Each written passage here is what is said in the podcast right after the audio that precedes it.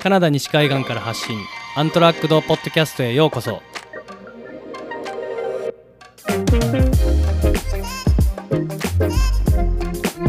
このポッドキャストはアウトドアが盛んなカナダ西海岸に住む写真家の竹内天平とバーテンダーの香川雅樹が時にゲストも交えながらライフスタイルアウトドア海外生活についてお話ししていく番組です、えーこんにちは香川雅樹ですこんにちは、竹内天平です。えー今日はですね、えーゲストに来ていただいております、えースコーミッシュでテリヤキボーイズというフードトラックを運営されていてそして俳優活動もされているという飯島守さんに来ていただきましたどうも、はじめまして、飯島守です。俳優ではないです。はまあその辺の話はまあ後でちょっともしかしたら触れ るかもしれないということで、はいいよよろしくお願いします。ろしくお願いしますすで今回は、えーまあそんなマモさんのライフスタイルそして、えーワーホリ時代から今の生活に至るまで人生でどんな選択をしてきたのかということについて迫っていきたいと思いますじゃあですね早速なんですけどちょっと簡単な自己紹介をしていただいてもいいですかはい。えーっと、出身は福岡県大牟田市という、福岡県の一番福岡なんですねそうなんです。福岡そう清永さんと多分すごい近いと。すごいみなこみなちゃんも福岡ねうんうん、そう、でも福岡県の一番下の県境の町で、まあ、へ福岡市に行くよりもどっちかというと熊本県に行った方が全然近いみたいな感じえへえですね。そうなんや方言あんまり出ないですよね今話してて多分全然キャッチしなかったながっつり方言出すと多分結構何言ってるかわかんない。 そんなにうん。で、みなこちゃんも全然出ないでしょ出ないね、うんでもやっぱりそうだよね。標準語の人と喋ってるとみんな出なくなるっていうよね。んみなちゃんでも、俺は最初に会った時から、あ、すごい方言入ってんなって思ったけどね。多分、加賀やんあが、俺が関西弁やから、ちそうょそっうそとう西そう寄りに引っ張られるのかそな。うそうそうそう。あー、そっかそっうんうか。んそうだと思なるう。ほど。そう海外住んでてさ、うん方言で完全に喋ってる人って見なくない結構関西の人はうん結構そうだね認知されてるというか、みんな理解できるからあーそう喋りやすいと思うんだけど、もう結構例えば東北とかうん九州の方とかの方言って結構喋ってたら何言ってんだこいつって多分言われる かあら、なかなかこう、それならもう標準語で喋った方が、 うんいいー。っていうのが、自然とみんなそう思うんうんすかね。で、僕個人はそうですね。なんへか、ー地元の言葉で喋るよりも、うん、標準語で。まあ、標準語もなんか僕の中で外国語みたいな感じですけど。 確かにちょっと意識して話さん と、うん話せんみたいな。うん。ある意味。なるほど。うん。じゃあ、福岡出身というこ福とで岡出身はのい。 ピチピチの40歳です。やばいねビジビジですね。いつカナダに来たんですかえーっと、ワーホリが、これ、ちゃんと調べてくればよかったんですけど、多分2004年か、2003年か、2005年か。あのその辺なんやそ中にいたんだうん。えで、わ、 20年近くなりますよね、したら。あ、でも2年ぐらい、まあ、半年帰ったりとかあ、ー1年弱帰ったりとかするから、合計2年ぐらいは日本にいたけど、まはあいそれ以外はほぼほぼ。あ、すごい。い。え、待って、最初、じゃあ2004年に来たとして、来る前は何してたの来る前は、まあ、ワーホリで来る前の夏にサマーに2ヶ月だけウィスラーに滑り来てたんで。ああ、なるほど。そう。で、僕、工業高校行ってて、うん。で、工業高校3年の時にみんなね、就職活動じゃないですか。はいはいで、どうするっていう時に、俺の長野に住んでるいとこが、まあ、ショップライダー、スノーボードのショップライダーやってて、はいはい。で、カナダにサマー滑り行った帰りに九州に来てくれて、そこで20年ぶりぐらいに会ったんですよね。ういとこーでん。で、その時にいろいろ写真とか見せてもらって、うんでも僕もこう就職どうしようかなって思う時だったから、もう写真見て、カナダすごいなと思って。でしかもね、カナダワーキングホリデーみたいなのあるみたいなの教えてもらって、しかはいもはい働けるみたいな。うんあいや、これ行くしかないっしょって。もともと映画とか好きだって、外国に憧れてたから。うんあ、あ、そんな憧れはあったんですねそうですね。だから漠然的に、あ、カナダワーホリ行こうって高校の頃にもう決めてて、うん。もう就職活動もせず。そう。それが高高校の時って言うん3で年のすか頭。高3の時やう。ん。へえ。で、高校卒業して、とりあえず就職しても辞めるから、まあ就職せず、うん。まあ地元の市がやってるあの清掃課の機関従業員みたいなやつやっうんて、うんうん。ちょっとお金貯めて、うん。で、カナダ行く前にちょっとスノーボードを覚えようと思って、その、いとこが住んでる長野にちょっと転がり込み。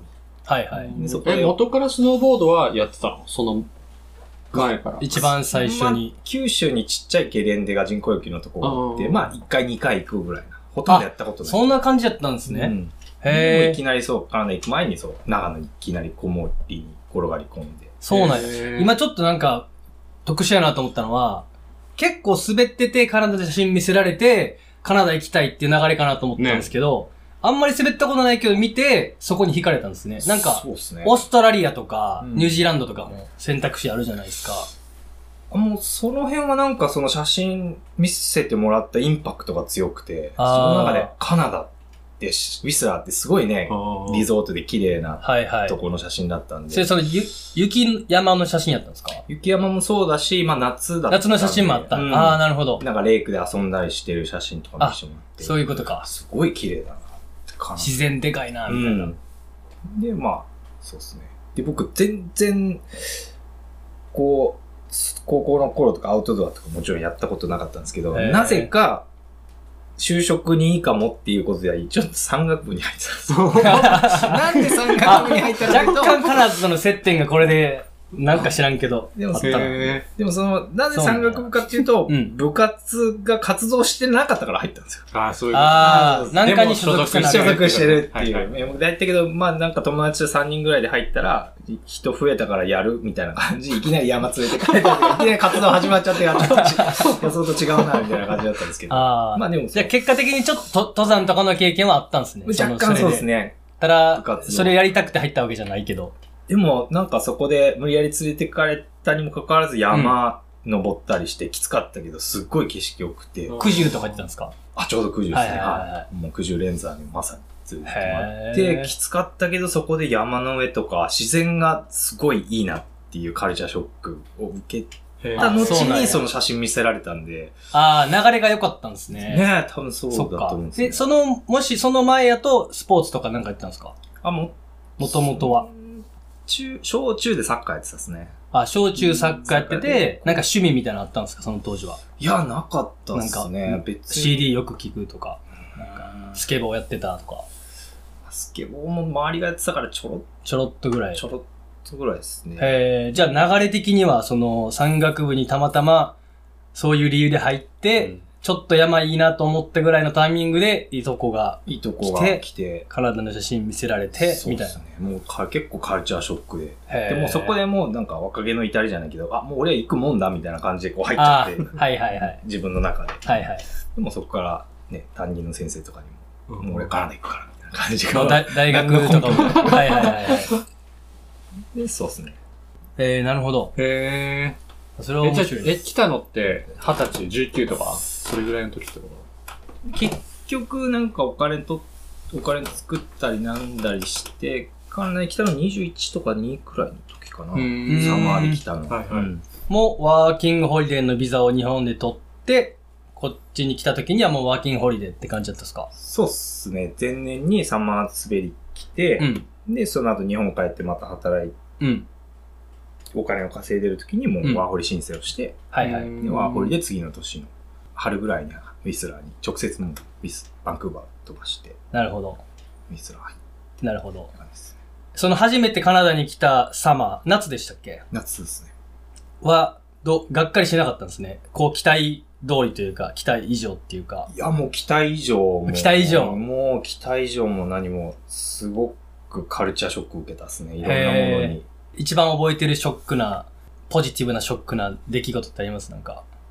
当時の。そうですねいろいろある中で一番はやっぱりなんかアウトドアうん。にみんなこう集中して楽しんでるっていうかなんあか遊ぶために人生があるみたいなー。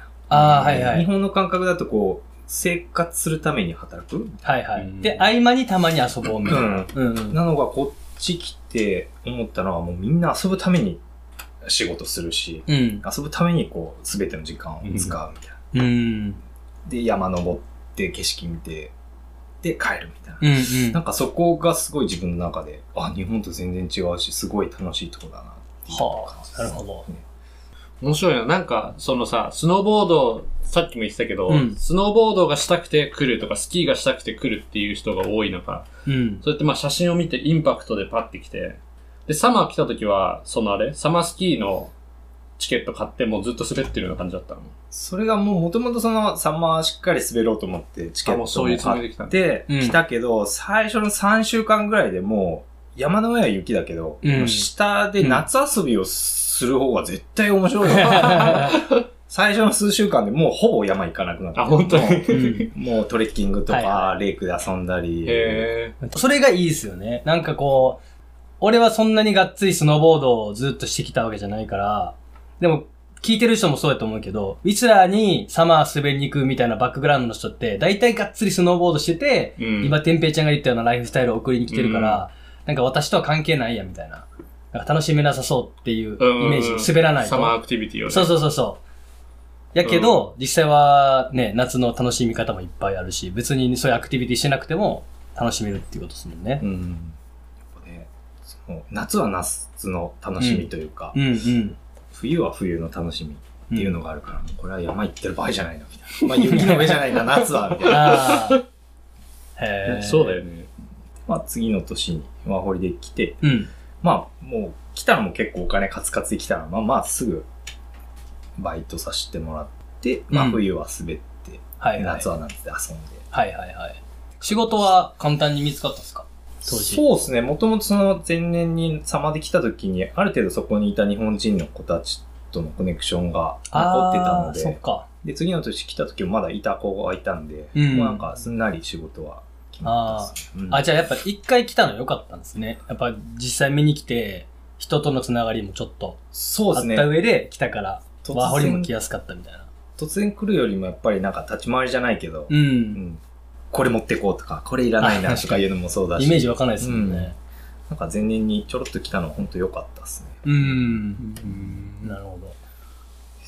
へーちなみに仕事は、最初の仕事は何だったのえっと、サムライ寿司、あ、侍あだ、最初。それがサムライ寿司なんですサね。ムライ寿司で、はいへーキッチンヘルパーでやらせてもらあっ、そうなんや。当時からもうあったんですね。あったっすね。サムライ、いじゃあ何時、いつからあるのああそこ知ってるええ俺あんま知らないんだよね。多分、もともとネスターズのサムライ寿司は下にあったんだよね。はいはい。で、それが上に移転して、多へ分1年ぐらい経って俺が入ったぐらい。ーへーサムライ寿司ってあれよね。スコーミシとウィスラーにもある、あの、寿司、お寿司屋さんやね。そう。ちょっとカジュアルなお寿司屋さん、そうです。ね。はい。えー、その時からあったんですね。え、じゃあ料理経験はなかったんですよね。その時は高校の時に3年間がっつり焼肉屋で働あいてた、んです。そうなんですね。 まあ、肉や焼肉屋で、まあ、ホルモン屋さんというか、はい。いいそう。地元の。いらっしゃいませそうわかるいらっしゃいませは白馬のホルモン屋さんとかにもジョッキ5、10個。すげえ似合う。は5がみたいな。いはいはい。 イメージ通りですね、うんそれは。イメージ通り。結構そこが忙しい店だったんで、などっちかっていうとこう、回転率が高いお店のこなし方は結構得意だったですね。はいはいはい。サムライ寿司すごい忙しい店だったんで、うん。なんかすんなり、すんなりできましたね。なるほどうーんへえ。そうなんや。で、そう、途中から、鉄板ビレッジという、はいオはーい。ナーが一緒の、はいはい。えっと、ビレッジ内にある鉄板焼きのレストランにシェフとしてはい。働かせてもらうようになっそこでもクックしてたんですたかそこはもうシェフやらせてもらってえ、じゃああの、て、こっちの鉄板焼きってなんかあの、結構パフォーマンスする系のやつですかそうですね、一応ジャグリング。お、そうそうそう、そうですよね。ね。かカンカン指みたのいな尻尾を飛ばして頭に入れたりとか、まあ火やったりとか、はい。一応やらせてもらってた。へえ。そうなんですそうねで。す。まあでも、そうですね。へ構まあでもね。 え。何かあったな、今そこには。い結構練習したんですかあれ。やー、練習すごいしたっすうーね。んなとにかくできるようにならないと表に出してもらえなかったんで、うんあもうなるほどすっごい集中して、うん。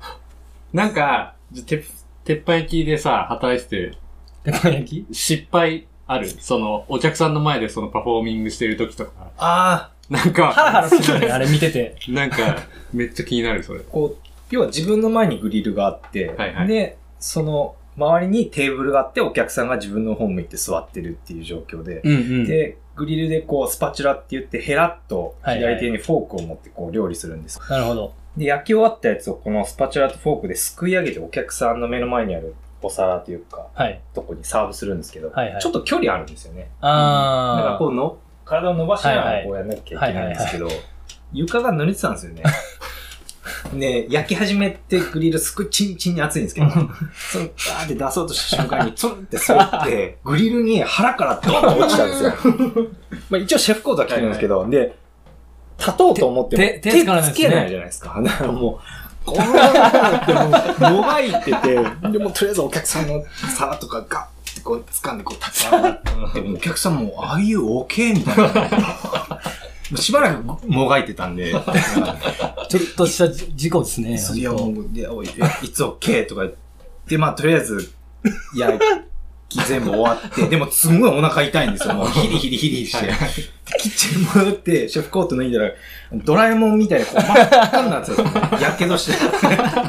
でも、あの、シェフコートってすごくて、あの、一応、ファイヤープルーフで、あー断熱性が若干あるんですけどあー、シェフコートじゃなくて、普通の T シャツとかだったら、多分、あ全部あ、水もっにと、いややばかったねもっとやばかいっやたですね。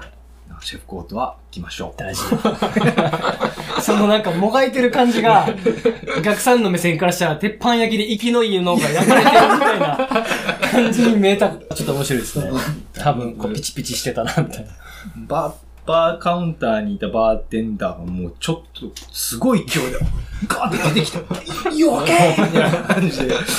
知ってますからね、暑いの。うん。確かに。結構、騒然としてたっすね。忙しいすごいな。いや、俺なんか期待してたのはお客さんになんか投げちゃったとか、ああ。そういう系かと思ったけど。ああ、よく、もっとすごかったね。あの、うちの働いてた、あの、その、鉄板焼き屋さんはし、ジャグリングをするんですけど、うん普通の鉄板焼き屋さんってこういうちっちゃいガリガリっていう塩胡椒のやつあるじゃなあいですあ、か。はいはでい。ちっちゃいやつは手のひらぐらいのサイズでこううんジャグリングするんですけど、うんちはあ、長いやつだ。でかいあはいはい。手2個分ぐらいうんの重いやつでジャグリングやるんですようね。んうん。です結構ノーミスでやんなきゃいけないんですけど、うんたまにやっぱりドンって飛ばしちゃって、うん。お客さんの目の前にあるワイングラスとかガシャンみたいなバーンバリンドシャンガシャンあ、でもあるんや、やっぱり。でシーズンに1回あるかないか。ああ、なるほど。でもだから皆さんいい方なんで大丈夫。大丈夫って。あー笑っ。て、はい。はい許してもらえた。なるほど。まあ、行ったことないんですよね、俺。行ったことある俺んもなですい。け俺ど。もない。そう、生では見たことないけど、ねパーティー、パーティーとかにいいですね。やっぱもともあとーアメリカ発祥っていうかね、うん。やっぱアメリカ人の人来ると盛り上がるですね。ああ、うん確みかんな楽しみ方をしてらっしに。ブラゃるボーみたいな感じだな。へえ。え、それがワーホリ時代中にもう始めたんですかそうですね。はいへーで、どの辺から、あ、これもっとカナダにいようかな、みたいな、思うようになったんですかもともと思ったんですかもともとそのカナダに行く前、高校の頃とか、うんまあ前年カナダに来て、うん。で、ワーホリ行って、働いて、で、車ゲットして、うん。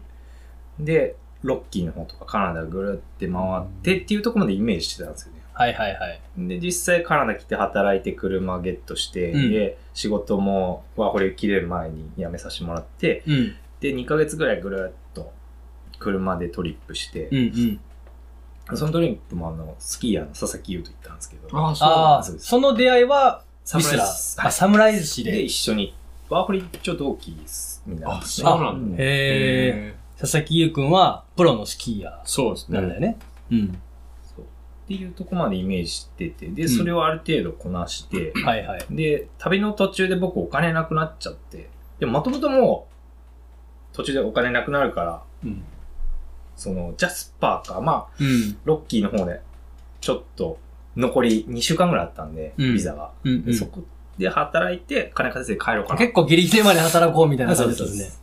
って思ってて、まあ、案の定、エドモントンぐらいで僕お金なくなって、うん。で、まあ、ユウともう一人3人でトリップしてたんですけど、その2人は、もう、バスで、ビスが帰ったんですよね。はいはい。で、エドモントンでどうしようかなって思った時に、もうガソリン半分、で、カップラーメン半ケース、で、手元に50ドルぐらいしかなくて、すげえ、結構ギリ、マジでギリギリ。しかもエドモントンっていう場所。 なんか、面白いなと思ったのは、結構お金がないって言っても、まあ俺もでも結構そのタイプなんですよ。ギリギリまでいっちゃうんやけど、一般的には多分、あ、やばい、残り1000ドルぐらいになった時点で、やばいなって思いそうやけど、結構マジでギリギリまでいったんですね。そうですね。もう、しかも帰りのチケットもないみたいな。で、しかも二人バスで最初いなくなるっていう。もうじゃあねそれは面白いな。そう。で、さあどうしようってなった時に、どうせ働くなら、国立公園、ロッキーの国立公園に行って働きたいなと思って、うエルモントで。んはいはい。でも残りのガス全部使って、一気にジャスパーまで入っうん、て、で、そこで、ちょっと日本食屋さんにちょっと駆け込んで、ちょっと助けてくださいと。おお。帰りのチケットもなくマて、ジでやばいんもですなくて、みお金もなく て、ちょっと助けてくださいみたいな、働かせてくださいっつって、ビザどんぐらいあるのって言われて2週間しかないですっつって。じゃあまあ分かった、2週間だけいいよって。ああ、すごい。でもよよ、いいって言ってくれたんいですたねだいて、はい。で、や、働かせてもらってて、うんで、そこでちょっとこう、一人の時間がもちろんいっぱいあるんで、うんうんまあいろいろ考えてて、うん。まあ、どうしようかなと考えて、もともとその鉄板ビレッジに行った時にワークの話をいただいてたんですよね。ああ、なるほど。これあの、2010年のオリンピック前だったんで、ビザがすごい出やすい。ああ、うん噂の。ははいはい。い。で、そう、店側からオファーはもらってたんですけど、まあトリップ行きたいからっつって断ったんですよね。うん。トリップ行って。でもやっぱ、そう、何が一番今したいのかなってずっと自問自答してて。うん。やっぱこの大自然を親に見せたいなと思ったんですよね。うんおお、すごい。どうにかして家族とかに。でもそのためには何が必要かってさ、俺ここにいなきゃダメだなと。うんなるほど。で、あ、ワークビザで取って移民まで行けばうん。親とかも呼びやすいなうん。と思って、うん。もうジャスパーからもともと働いてたオーナーにちょっとやっぱりトライしたいですっていう話をして、うんそし。たらもうじゃあすぐ戻っておいでで話をもらってでそっからまあすぐウィスラーまで戻ってきてでまあすぐねこうビザも切れるし、うん。まあワークビザがすぐ降りるわけでもないんでうん。うということん。で一回日本に帰ったりしてああ、なるほど。でビザが降りるまでこう準備期間がちょっとあったんですけどはいはうい。んそうですねそこがなんか自分の中でまあ大きな起点の一つだったかもしれないですね、すごいうんえ結構、両親思いな、その気持ちは、昔からですかどうなんですかね僕3人兄弟の末っ子でまあ甘ったれで育てられてて、うん。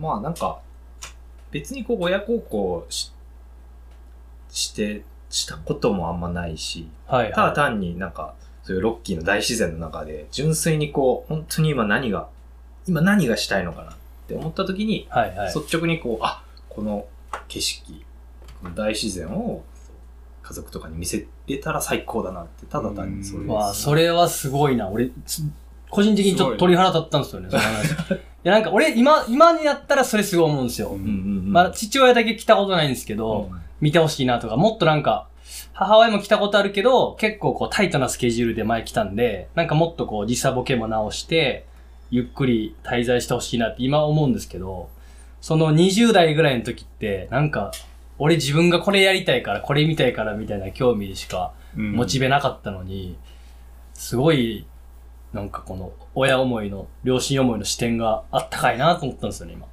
まあどうなんですかね、まあ、結局は自分が痛かったんでしょうねあわかんないですけどあでもね、その、残ろうと思うきっかけが、それっていうのすごいね。そうですね結構僕直感で動く方なんで、うんまあ率直にもうあこの景色親も含めて、うんうんいろんな人に見せたい見な、みせたいな。たいなそのためにはやっぱ自分がいる必要がいるななるほどだからカナダすげえ。の自然に魅了されたっすね。ああ、一番はそこはですいね。そうですね。は素あ、晴らしいな。へえ。そうなんや。え、カナダ来てから、ちょっと遊びの話するんですけど、はいはもう、その、スノーボードは、冬の間は結構ずっとスノーボードして、みたいなって言感っじですか。ても結構僕、朝弱い方だったんで、ああ、じゃあ朝一から並んでガン行く、みたいな。もうがっつりこう、スキー、あスノーボードにフォーカスしてたっていうわけでもないですね。あ、そうなんですね。まあシーズンパスはゲットして滑ってたけど、うんうん。その仕事が夜遅くまで続くんで、結構う帰ん。って寝たりするのも2時過ぎたりとかしてたんで。ああ、そっか。朝起きんの結構、結構気合い入れますよね。はだからなんか結構、そんなにがっつりは滑ってなかったです。まあ滑ってたんですけど。へーはいはいはいはい。だからみんなみたいにこう、スノーボードしに来てがっつり滑ってるっていうスタンスでもなかった。確かに。。今の話はそうですよね。でも好きでしたね。うん。うん。いい遊びのオプションの一つとしそうでてす、はい。みたいな。へえ、そっか。あ、全然違かった。俺が。思ってた。事前にイメージしうんた。そうそうそう。すごい。面白いですね。そうだね。そうなんだ。俺も知らなかったしな、そういう話は。で、そのぐらいに、てんぺいちゃんとはもう会ってるんやもんね。いや、ウィス、あれ結構会ってないんだっ後だよけねウィスラー。スコミッシュ来てからっすやっぱそうだよね。スコービッシュ来てからなんですうか、ん。そうなんや。もうだって2000、多分12とか多13分とか。ああ、の、そんなに滑り行った時だよね、多分。一番最初に、まともに会ったの。ゆうたさんと、レッドフェザー3人で行ったの覚えてない。あれそうだっけそれ以外で会っ一回うちで、うち前、イケアに住んでた時に、なんか、あーパーティーやるっつっあの、グレーハウンドの、て。そうそう。はいはいはいはあのい。時に一回そう庭だねでやってる時に来てくれて。そうだね。あ、この人すっげえ酒飲むっていうイメージだった。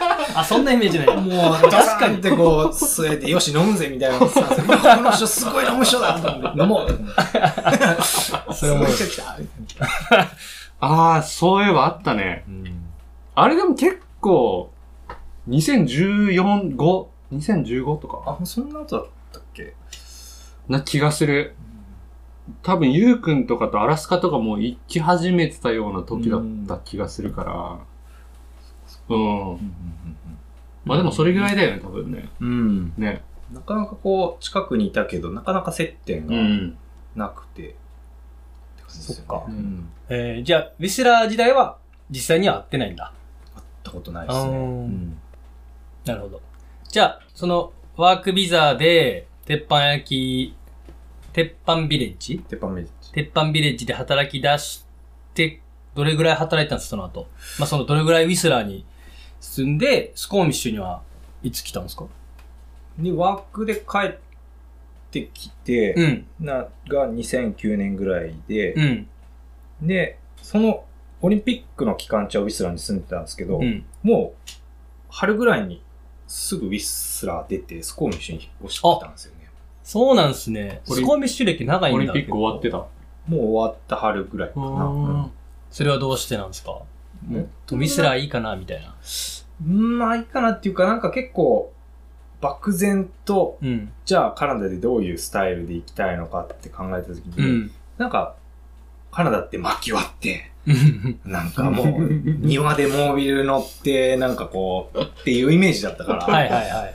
なんか自給自足、できる限りの自給自足畑とか作って、うんっんていうスタイルをできたらいいなって思ってたんで、うでもんリスラってやっぱリゾート地なんで、はいはい。やっぱそういうの難しいじゃないですか。うっんてなった時に、最初僕ペンバートンに行こうと思ってたんですよ。うん。うん確かにそのイメージやと、ペンバートンもっとそのイメージ強いですよね。うんうん。で、僕ペンバートン行くみたいな感じで職場にもチラチラ言ってたら、うんその時ヘッドシェフだったたかしくんっていう友達が、うん。あ、じゃあ一緒にスコーミッシュ行こうよ、みたいなことを誘ってくれて、うんあ、スコーミッシュか、と思って。うんで、その時全然スコーミッシュは選択肢にはなかったけど、うんうん。あまあなんか、ね、その友達、たかしくんと一緒に行くなら面白いかなと思って、はいはい。で、一緒に部屋探して、部屋つうかん一軒家探して、うん。まあもうその時僕、もう嫁さんいたんで、ああ、そうなんですね。たかしくんも奥さんいたんで、へー4人で一軒に引っ越してきて、そこからスコーミッシュ生活がスタートって感じですね。だあ、なるほど。から、そうですね。もともとは、うんペンマート行こうかなと思ってたんですへえ。へそれじゃあ PR 取ってからってことですよね。けど。いや、もうワークの段階です。ワークの段階でスコーミッシュに来たんですかそうです。へえ。だからそっからもう数年ずっとスコーミッシュから通ってたっすね、ウィスラーで。あの通いだったんだ。そうなんや。最へえ。初は車なかったから、たかしくんとその乗り合わせて行ってたし、で、まあ車できてからは、まあ別になったり一緒に行ったりはしてたけど、当時のスコーミッシュは、その思ってたようなライフスタイルできたんですかなんか、今って、そういうイメージだとスコーミッシュなかなかチョイスできないじゃないですか。まあ、ウィスラーも高いけど、うんスコーミッシュって今もうバンクーバーと変わんないぐらいの値段やし、住むとこ見つけるのもめっちゃ競争率高いし、うんみたいなんで、そういうなんか田舎のライフスタイルしたいなって感じだったら、なかなか今スコーミッシュ選びづらいと思うんですけど、当時は選べ、選びやすかったですかもう選びたい方だったし、マワジンかエーカーの庭付きの一軒家うでん、 1600で、ええそうなんや。そう。で、今の4分の1ぐらいですね。いや、もう本当に考えられないですね。で、その、たかしくんってその友達もうん。同じマインドだったんですよ。あの、畑耕してってはいはいいうのをやりたいっていうから、うんじゃあ気が合うね、みたいな感うじんでうんうん一。緒に来て。ただやっぱたかしくんってもともと畑日本でやってたんで、うん。もうたかしくんはその家に引っ越してから庭でも畑た、まあ、はいはいみんなで開墾してはいはいはい畑作ってっていうのを、まあいろいろ僕も一緒にやらせてもらっへたんで、あ、まあ、とりあえずはなんか、いきなり畑うん。作ったりっていううんのプロセスを見ることはできたっすすごい。うんじゃあ、そう思ってた感じの生活できたんですね。当時のスコーミッシュは。そうですね。なんか、ちょっとずつ始まったな、みたいな感覚はあったっすけど。なるほうん。ど。けど、結局、まあ、高橋くんヘッドシェフやってたんで、うん。まあやっぱコミュート大変だし、うん。ちょっとやっぱ、ぱり数年経って、やっぱちょっと大変だから、まあ、ウィスラー戻るうっん。てなって、じゃあ俺らも俺らで、その家出るってなったっすけど、まあ、ううちらはスコーミッシュその時すでにもう結構馴染んできてたんで、はいはい。でまあ俺らはスコーミッシュ残ろうかなうん。感じでアパート探して、はいはい。まあ、一軒家とか2人で住むの大変だったんで、うん。まあ、ちっちゃいアパートうんうん。を越したっすね。なるほど。当時ね、今では考えられないけども、物件なんて選びたい方だだったし、え2ベッドとかの家とかもね、800ドルとー。か、えアパートとかでね、ー。そうなんや。し今俺最近見たの、ワンベッドルームの、まあ俺自身じゃないけど、奥さんが発見したのは、ワンベッドで、ベースメントで、3000ドル、使われ てどういうことっすかる。もうもう全然、同じ場所の話をしてるとは思えないですよね、この話からしたら。跳ね上がり方がちょっと半端ないですよねすごいようね。んまあでもそんだけこう、スコーミッシュのポテンシャルがすごい。まあそんだけ住みたい人がいるっていうね。確かに。そういうこと。スコーミッシュのいいとこってやっぱ、リゾートも近いし、街も近いし、うん確かに山もあって、川もあってね、海もあっううんて、すべて揃ってるですからね、うん確かに。むしろ今までよく気づかないちか、市場がスルーしてたなっ確かに。そうだよてね。感覚っすね、確かにうんね。もう俺はその、市場が上がってからしか来てないんで、あ、まあ、ギリギリ、ブルワリーが1個しかない時代知ってるんですけど、ちょっとめっちゃ羨ましいですね。なんか、あれだよね、長く住んでる人の間で話すとさ、その当時の話すると、とうとう見つかったかってみんな思ってたって。あー そうそうあ、そうなん言や。ってた。そうなん や。うんそうそうそ間違いない。う。ね、もう見つかった瞬間上がったもんね。うん速攻でね。バーンってね。へそう。俺も2010年からいるんだよね。あんじゃ本当全く一緒。同じぐらいなんだそうオリンピック終わって、2010年の5月にスコームに引っ越してきた。うんうんーうん。へそうーそうそう。それまでバンクーバーにいたのあ、ウィスラーか。ウィスラーウィスラー。2008年から2年ウィスラーいて、で、それで、そのタイミングでスコーミに引っ越してきて、そっか。そう。その、たかしさんと二人で通ってった時と、今度は自分一人で通うようになったわけじゃん。そ,、うんそれでどうだったそのコミュートに対してさ。コミュート、基本なんか僕、運転嫌いじゃないんで、うんで、まあ、雪道も、まあ別にこう、苦なく運転できるんだけど、なんかね、嫌いじゃなかったんですよね、コミュートは。うんなんうか、んまあ、運転自体はまあまあ、スムーズはスムーズですもんね。そうなんか渋滞に巻き込まれてみたいな感じじゃないですもんね。やっぱりこう、車の中ってある意味こう、閉鎖されたオウン空間じゃんね。うん。 1日、まあ片道45分で、まあ往復で1時間半。うん。一日にその時間、集中してなんか物事を考えれるというか、確かに。何もこう外部からの情報なくて、うん。常にこう考えれる時間、うん要はまあ瞑想みたいな感じだけど、うんうっていう時間がすごいなんか当時は良かったですうね。ん。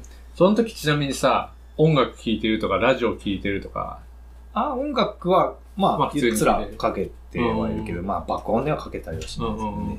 まあ、ラジオは当時はあんま聞いてなかったですね。うん。結構なんかそういう状態って、アイディア出すのにそうだよね。いいらしいですね。なんか散歩したりとか、うんうん考えてるようで考えてないうん状態、デフォルトモードネットワークってだけ、なんかそういう時間持つのってすごいいいって言うようね。ん。わかる。俺も、運転、俺運転してる時音楽結構かけないんだよね、一人だと。うん。そっちの方がそう、その自分のなんかさ、考えに集中、音楽で特に言葉がある音わか楽るわ聞いちゃうと、もうその言葉に引っ張られちゃうから、なるほど。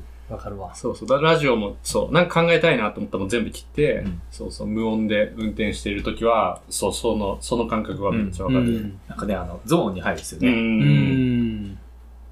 だから、なんかコミュートしてたけど、まあ、それはそれで自分の大事な、うん、時間の一つだったから、よかったですね。うん。まあ、だから何があるっていうわけではないですけど、うんう。うんうんんうん。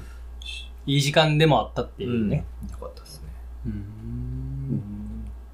あれ、仕事はずっとそのままもう、フードトラック始める前は、鉄板だったんだ。そうですね。ずっと鉄板で、あ、で、移民して、ちなみに移民取れたのは、いつだっ多た分、移民 PR とってもうすぐ10年です。へえ。だから、スコームしてきて2年後みたいな。くらい。大体ね。 ?2013 年とか、2012、3年ぐらい。うんうんうん。で、そう、移民して一回鉄板はやめたんですよね。うんう。うんなんか、そこしか知らなかったので。はいはいはい。なんかちょっとカナダ人がやってる会社にちょっと一回行ってみたくて。う。。うんそうでそこでもちょっとまあその時ヘッドシェフやられてた方がちょっともうえっ、と退職されるタイミングだったんですけど、うん。でまあその役職どうだみたいな話もちょっといただいたんですけど、うん。まあでもなんかまた直感で、まあ、ちょっとこう今やめようかな違う世界にいたいうん違なうフィールド見たいなってことで、まあそれもお断りして、はいまあ、はい。テーパーミレッジもやめて、で、あの、ウォーターシェットっていう、あパブにに。キッチンで、あ、ウォーターシェットにいたんですかへーでも半年もいなかったですけどね。あ、そうなんだ。なんでまた半年もいいそう半年しかか。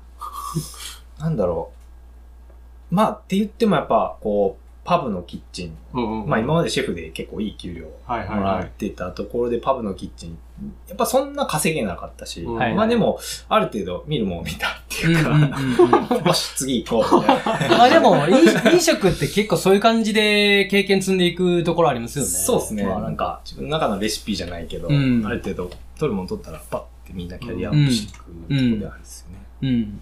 それでもそのウォーターシェットで働いてさ、なんていうの、その、その経験はどういう面で自分にプラスになったなとかってあるなんかやっぱり、カナダ人のやり方というか、うんノリというか、うん今までやっぱ日本人の会社でしかいなかったから、うん。その中でいきなりカナダ人の経営のとこの流れっていうか、こう、オペレーションの仕方というか、うん。いうのは結構カルチャーショックだったよね。まあ言い方悪いけど、あ、こんなんでいいのか、みたいな。 ああ。とか、そう結なる構実。ほど力主義じゃないけど、なんかいきなりこれやってとか、あ振られて、あ。はいはいはい。うんまあ知ってることだったらこなせるけど、知らないこと、え、これ俺やっていいのみたいな。はいはいはい。あ、確かにね、それ前でも話したけど、うんほとんどが大体そのパターンありますよね。経験ないけど、まあとりあえずこれやってみてよ。やってうみてうんううんん。それは結構、すごいな、みうたいな。ん。結う構んそこでまあカルチャーショッううんんク。だけどまあこういうもんなんだな、っていううのをいろん。いろ勉強させてもらったっすね。はいはいはい。うん。ウォーターシェットってどこやったっけ名前、今なんか映像映画出てこんやんねんけど、どあこにんだのっ、け川沿いの、イーグルビューのとこうんああ、あれか。はいはいはいはい。あれね。そこすごいロケーション良くて、ね。いいパフなんですよ。うん。なんかテレビドラマとか撮影あ、よくやってるとこですね。ああ、なるほど。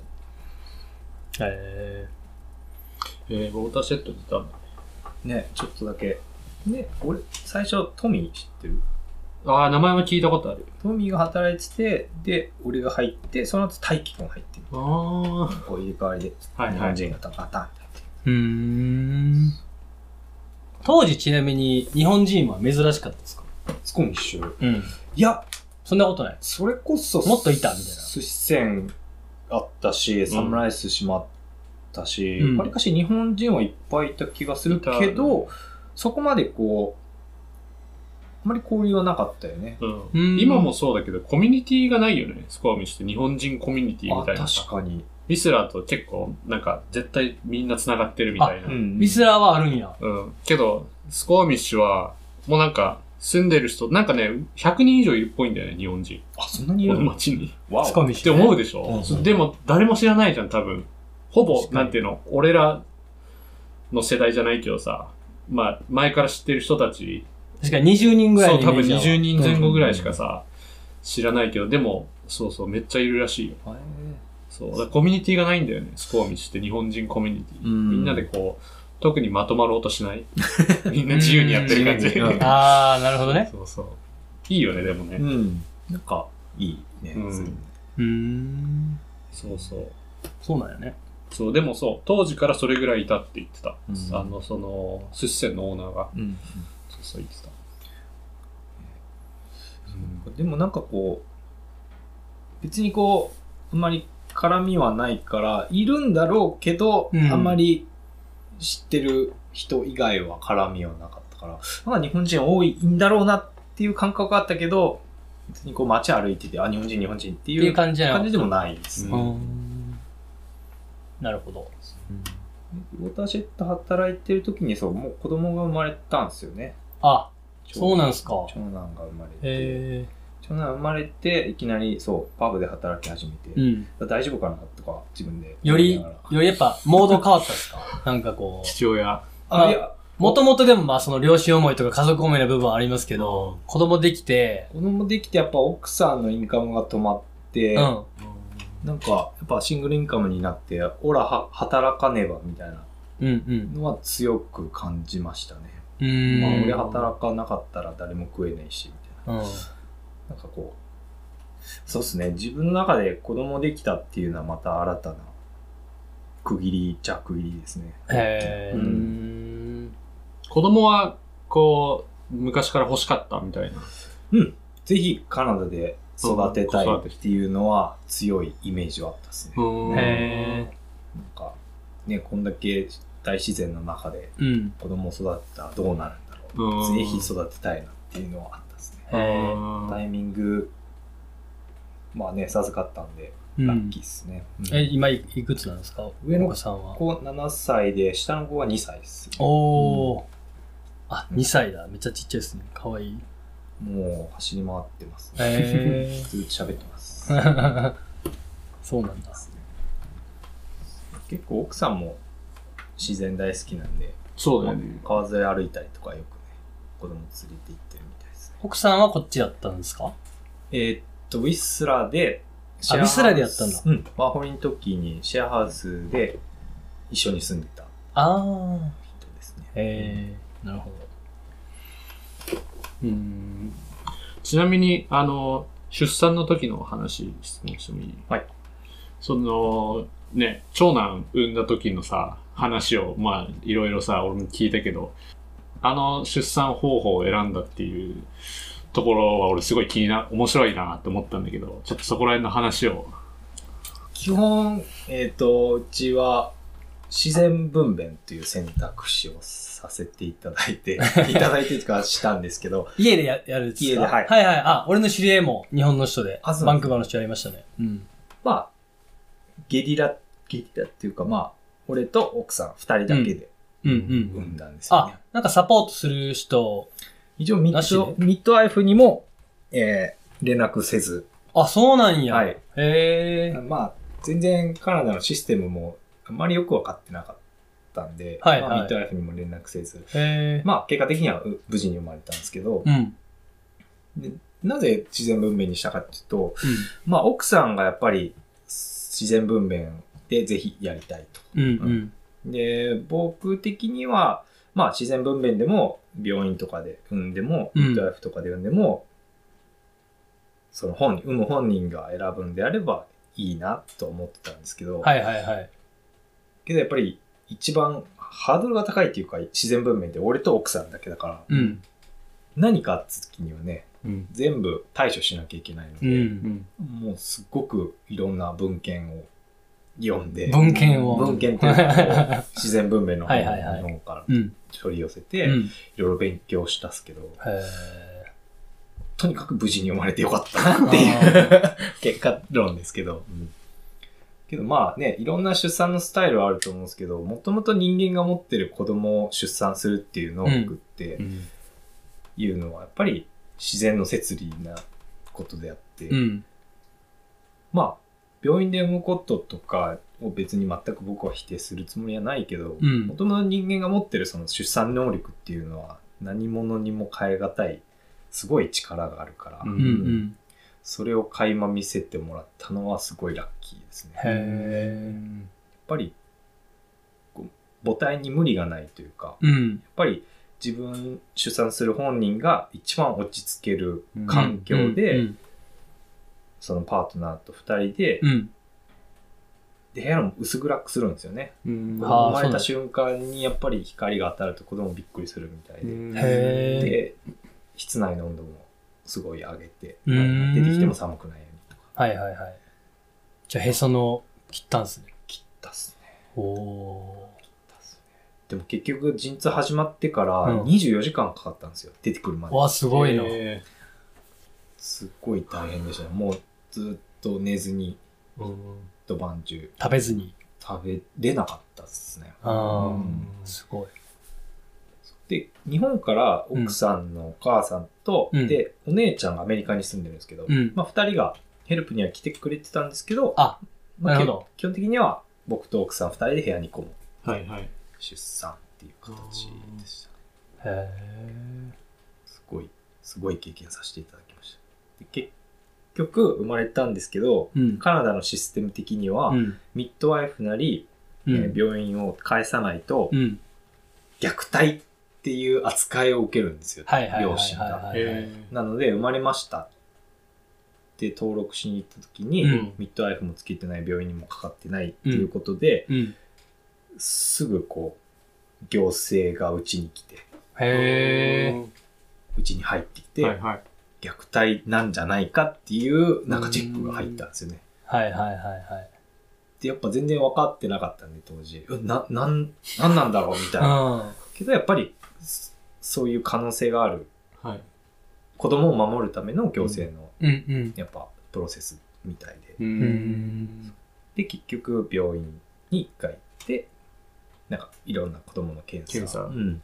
なるほど。どうやって最初報告しに行くんですか子供抱えて、えーいや、ど、どこに行ったんですかさ、この生まれた子供の登録っていうか、う最初。あもう僕だけで、ああ、俺子供生まれたんやけどっていうふうに言っうんたで、んで手す続きどうすればいいって言って、こうやってて、病院はミッドワイフはみたいな、か、うん、やってない、やってない。向こう驚いたんじゃないですかそんなたらあえみたいでまあ、とりあえず家で待っててみたいな感じで言われたら、もうすぐ行政の人が家に来て。な。そうなんだ。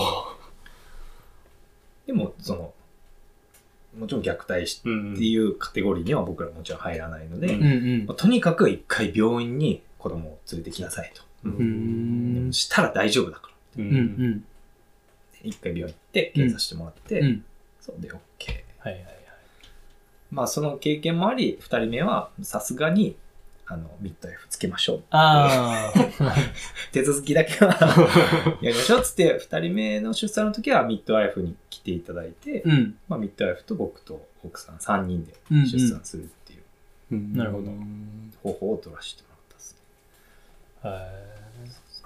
ね。へえ。今振り返ってさ、その経験ってどう思うまあそうやって手続きで大変なこともあっただろうし、うん実際にそのプロセスを二人だけでやって、そのね、いろいろな経験感じてみてってあったわけじゃん。うん今さ、振り返ってどう思ういや、まあとにかく無事に生まれてよかったなあ、もうそういう感じだ。だし、あとは、すごい感謝っすよね。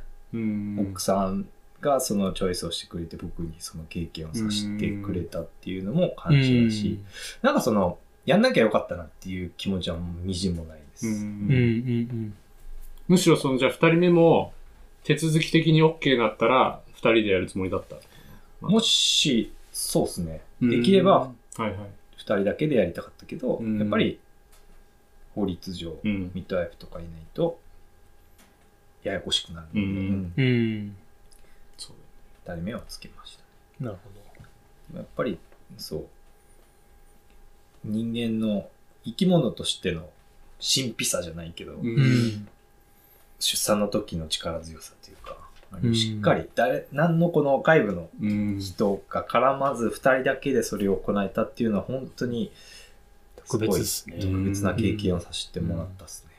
まあ、行政的には本当はダメなのかもしれないですけど、うん。うん。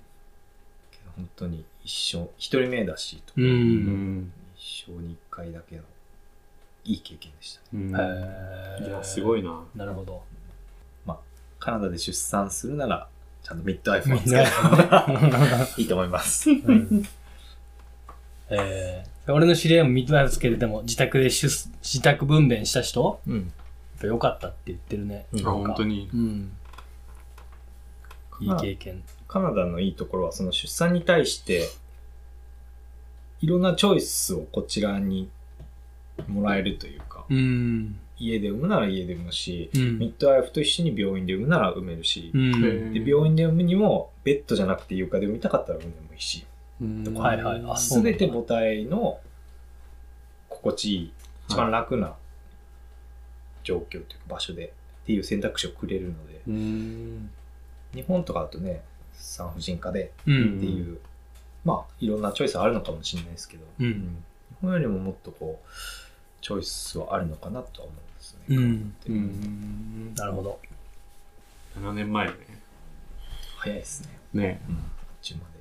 二人目生まれた時も長男もう出る瞬間は長男も一緒にこう手をあ、本当に。おー俺とすごい長男でガバって受け取ったってう感じ。ん。なんかやっぱ出産を垣間見ると愛情がよりうん。あ出るみい。たいでホルモンが。だから長男も生まれた後はもうすごい可愛がっ可愛いそうなんやなってたっすねうんへやっぱね、こう、それを見てるか見てないかって多分結構大きいと思うんですよう。ね。え。うんん。確かに。5歳ぐらいですよね、当時ね。だから当時5 2歳。歳、4歳ぐらいですね。あいや、あ。すごいな。一生忘れないうん。だろうな。もしかしたらもう覚えてないって言うかもしれないけど、でもどっかには覚えてるはずだから。ううんそうだよね。へなんかそれは2人目は2人目でいい経験になったですね。え。う。うんん。すごいですね。カナダで、いい家族体験を。ねえ、もう超ラッキーですね。ううんんこれも、まあ、面白いですね。 経験でした。いろいろ。すごい。すごいね。大丈夫。 大丈夫ですか大丈夫その大話丈夫です。ちょっとじゃあ仕事の話、そう戻でりすますね。かすいません、なんか身の内話ばっかりで。いやいやいや。いやいや、めそちれゃはくちゃ面言わない白かよっね。た。俺全然知らなかったから。だって周りでこの話聞ける人、マモさんしかいない。 他にちなみに聞いたことある自分の周りで同じような方法を取った日本人の。ミッドワイフなしはさすがに聞いたことないかな。うんミッドワイフで、例えば知ってたらまあでもその選択できないんですもんね、だって。ね。あ、その法律的な。そうそうそうねそう確かにね。だから、知らなかったゆえの特殊な体験だったっていう。ん。まあ、水中出産とかは聞いたこと、あですあ、けはいはい。ミッドワイフなしはさすがに聞いたことないですね。う。うんん。面白い選択うなんん。だね、それもね。いや、すごいね。うん。ねでもだってさ、わかんない。子供を産もうと思った時に、自然分娩っていうのが俺パッと頭に浮かばないだろうなって思った。あそう俺自分の場合。あそうそ、そこまで考えてなかったから。ああ。俺結構家で産むパターンはイメージ湧きますね。うんでもミッドワイフは、なんかこう、なんかこう、たまに聞くじゃないですか。こう、へその緒とかが首にとか、なんかそういう、なんかリスク考えてちょっと怖いなって思うかもしれないけど。うん。ねなんかあった時にね、うんやっうんぱそういう医療の人がいてくれた方が絶対うんうんうん対応が早いですよね。うん。まあリスクを考えると、やっぱり絶対的にいいと。うん。その自然分娩はその奥さんの方が、もう子供ができる前からずっとそういう思いがあった。それとも子供ができて、お腹にできて、じゃあどうしようってなった時に出てきたアイディアになったのか。そうですね。基本子供できてからさあどうするってなった時まあいに、ろいろ考え始めて。彼女なりにやっぱりいろいろ調べた結果、自然分分娩娩が一番いいんじゃないかなみたいな。自分でやってみたいはい。っていなるうほど。選択をしたみたいです。うん。まあそのことに対してやっぱ僕はノーとは言えない。うんうん。じゃあそうしよう。う。うんん。バックアップするわ。みたいな。う。うんん。全面的にね。まあ、主役は彼女なのうう。んんでいう限り、でそんな父親になる経験を経て、経て、はい。どういう変遷を経て今に至っていくんですかそうですね。ちょうど鉄板ビレッジで働いてる時うに、ん。えっと、まあ、系列、当時系列店だったうん寿司屋さんのマネージャーの方が、うん。スコーミシでミュージックイベントがあると。ほで、そこで、フードブース募集してるから、う。うん。ちょっと出てみようよ。っていほううほうほこうとでうん、そのオーナーとそのマネージャーがやるようなことになって、じゃあ何やるってなったら、鉄板焼きいいんじゃないと。はいい。はいはい。で、そのオーナーがアメリカのエアショーを見に行った時に、うん。フードトラックで照り焼きを出してるお店がすっごい流行ってたから、うんじああ。ゃあちょっと。と照り焼きチキンをもうそこで出店してみようはいってはいいうはい。話になって、うん。で、当時、オーナーが所有権持ってた鉄板ビレッジ、うん。要はうん。鉄板焼きなので、で、知り合いがお好み焼きの、えっ、と、ファーマーズマーケットでフードブースを出してたので、うんちょっとそれをお借りして、うん。えーそのミュージックイベントです。コミッションミュージックイベントで出店しようっていうことで、うん鉄板ビレッジで働いてた、えー僕に声かけてもらって、ああ。興味あるってうん言われて、あ、興味あります。やってみたいです。うん。うん。で、で、そこでその夏、3日間、2日間あポるップアップ的な感じではい、初めてやったんだ。で出店したら、まあ、すっごい大盛況で。へえ。で、やっぱ面白かったんですよね。もうお客さんが目の前だうしん。、うん。もうやった分みんな喜んでくれるしその時も同じようなパフォーマンスも含めてやったんですかちょ、ちょっとはやるみたいなそれとも、まあ、どっちかっていうと料理の提供。まあ基本もう料理の提供常にこう20人ぐらい並んで、あ、すごい。 そんなにへ状況大人気が6時間ぐらい続いてたんで、もうとにかくえ。焼く、焼く。ああ、なるほど。で、もう手が空いた時に、うんうちのオーナーが、ちょっと火出してみようか、みたいな感じで火バーって出したりとあかー、で、ジャグリングもちょっとやってみるよ、みたいな。はいはいはい はいはい。やってるけど、基本誰もそんな見てないんですよね。あー。まあ、ミュージックイベントですからね。フードブースにはフードを食いに来てるっていう状況なので。なるほど。で、まあいろいろ手探りでやって、うんで、まあ大盛況で終わって、はいはい。で、感触がそこでちょっとあったんですすごいね。面白いと。うんうんうん。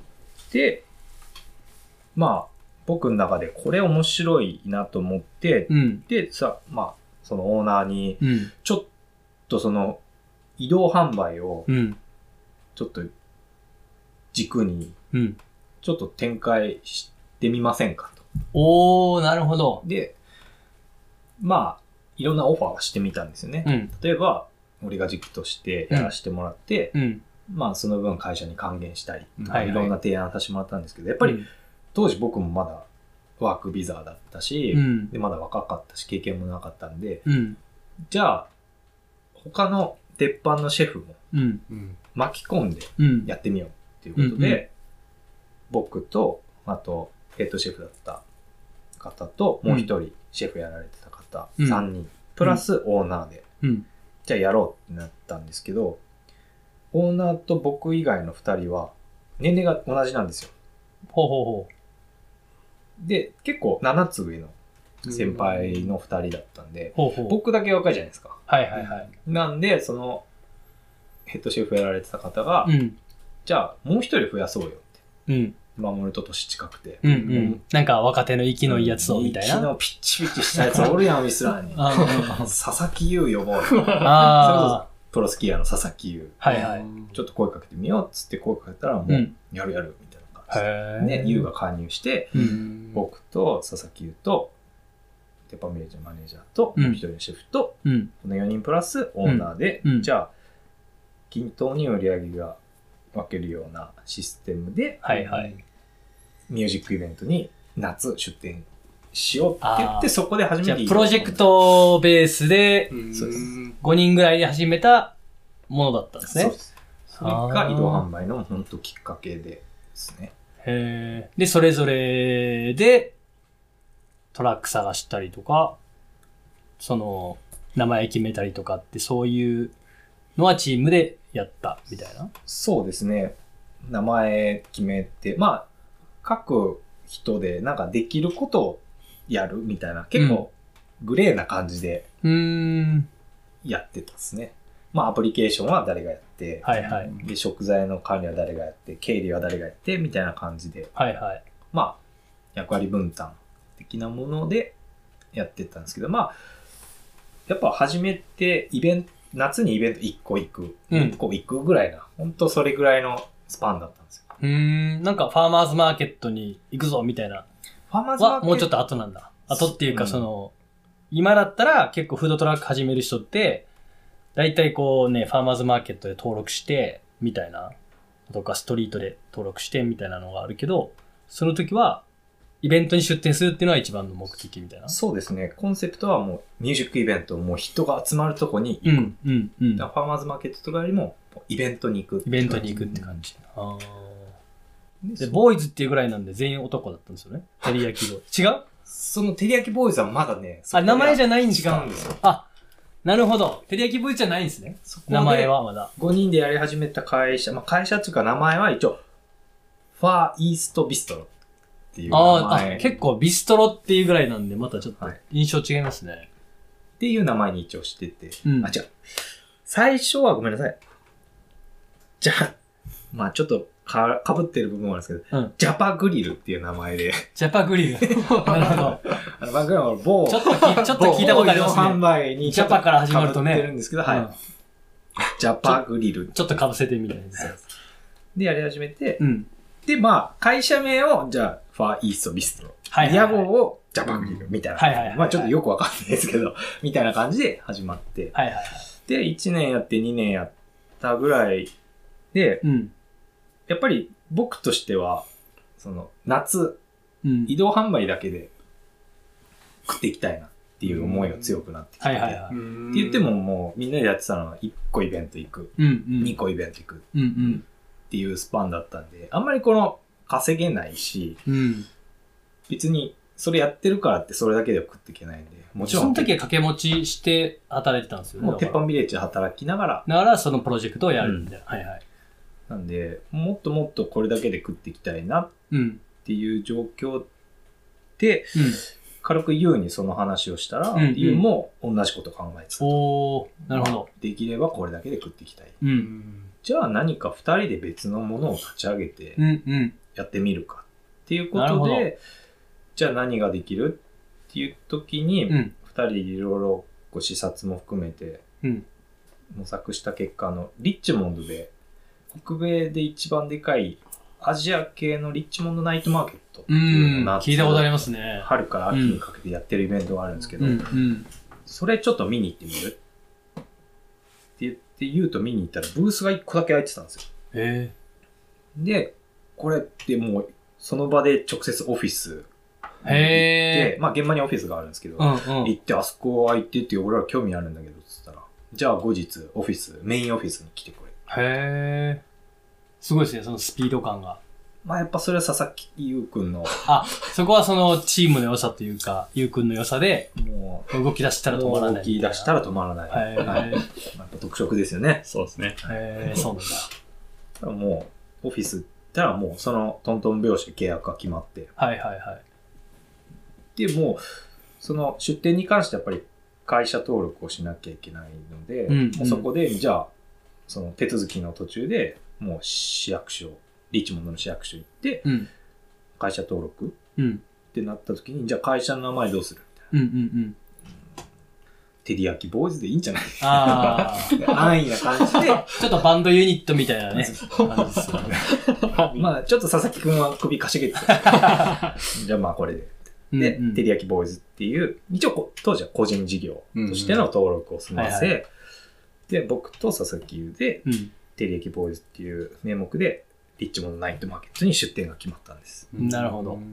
いろいろその交渉の中での英語とかの部分は、そうなでんす。とかやったみたいな感じですかそれとも全然問題なかったんですかいや、やっぱり、当時全然僕、英語喋れなかったし、ペーパーになると結構また違いますよね。文章とかもなんか。そう、難しかったですね。うんでもやっぱ、佐々木くん、ある程度英語喋れたし、あそあ、のな辺るはほど。あ、その辺はじゃあちょっと助かった。うんでもやっぱお互い手続き関係なんて全然意味がわからない。わかんないですよねんでだってこれやってきて、その、一物ナイトマーケットのオフィスで、これとこれとこれ必要書類あるから、市役所行ってこれやってこれやってこいってうん言われて、うんで結局市役所行ってもこう、って言われたんだけど、みたいな。うんっうん。て言っても 向こうの人も、うーん、みたいな。そうっすよね。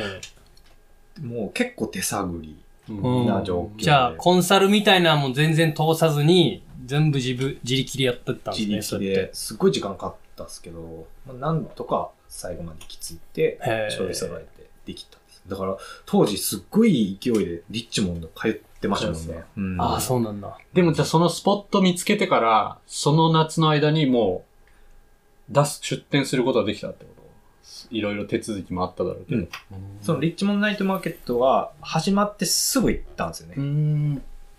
春。はい、はあ、始まったばっかりの、あ、と始まったばっかりっていうか、そのシーズンが始まってばっかりってことか。だから一週目か、ほんと、一週始まった週ぐらいに見に行って、視察行って見つけたから、そこから手続きでに、結局3週間ぐらいかかったのかな、2、3週間かかったんですけど、で、夏の始まる前には出店が始まってい。ます。おうーーん。でそこから、まあ、週3回やるんですよね。金曜、土曜、日曜日。あ、そうなんですね。週末。なので、スコーミシから毎週3回、うん、うん。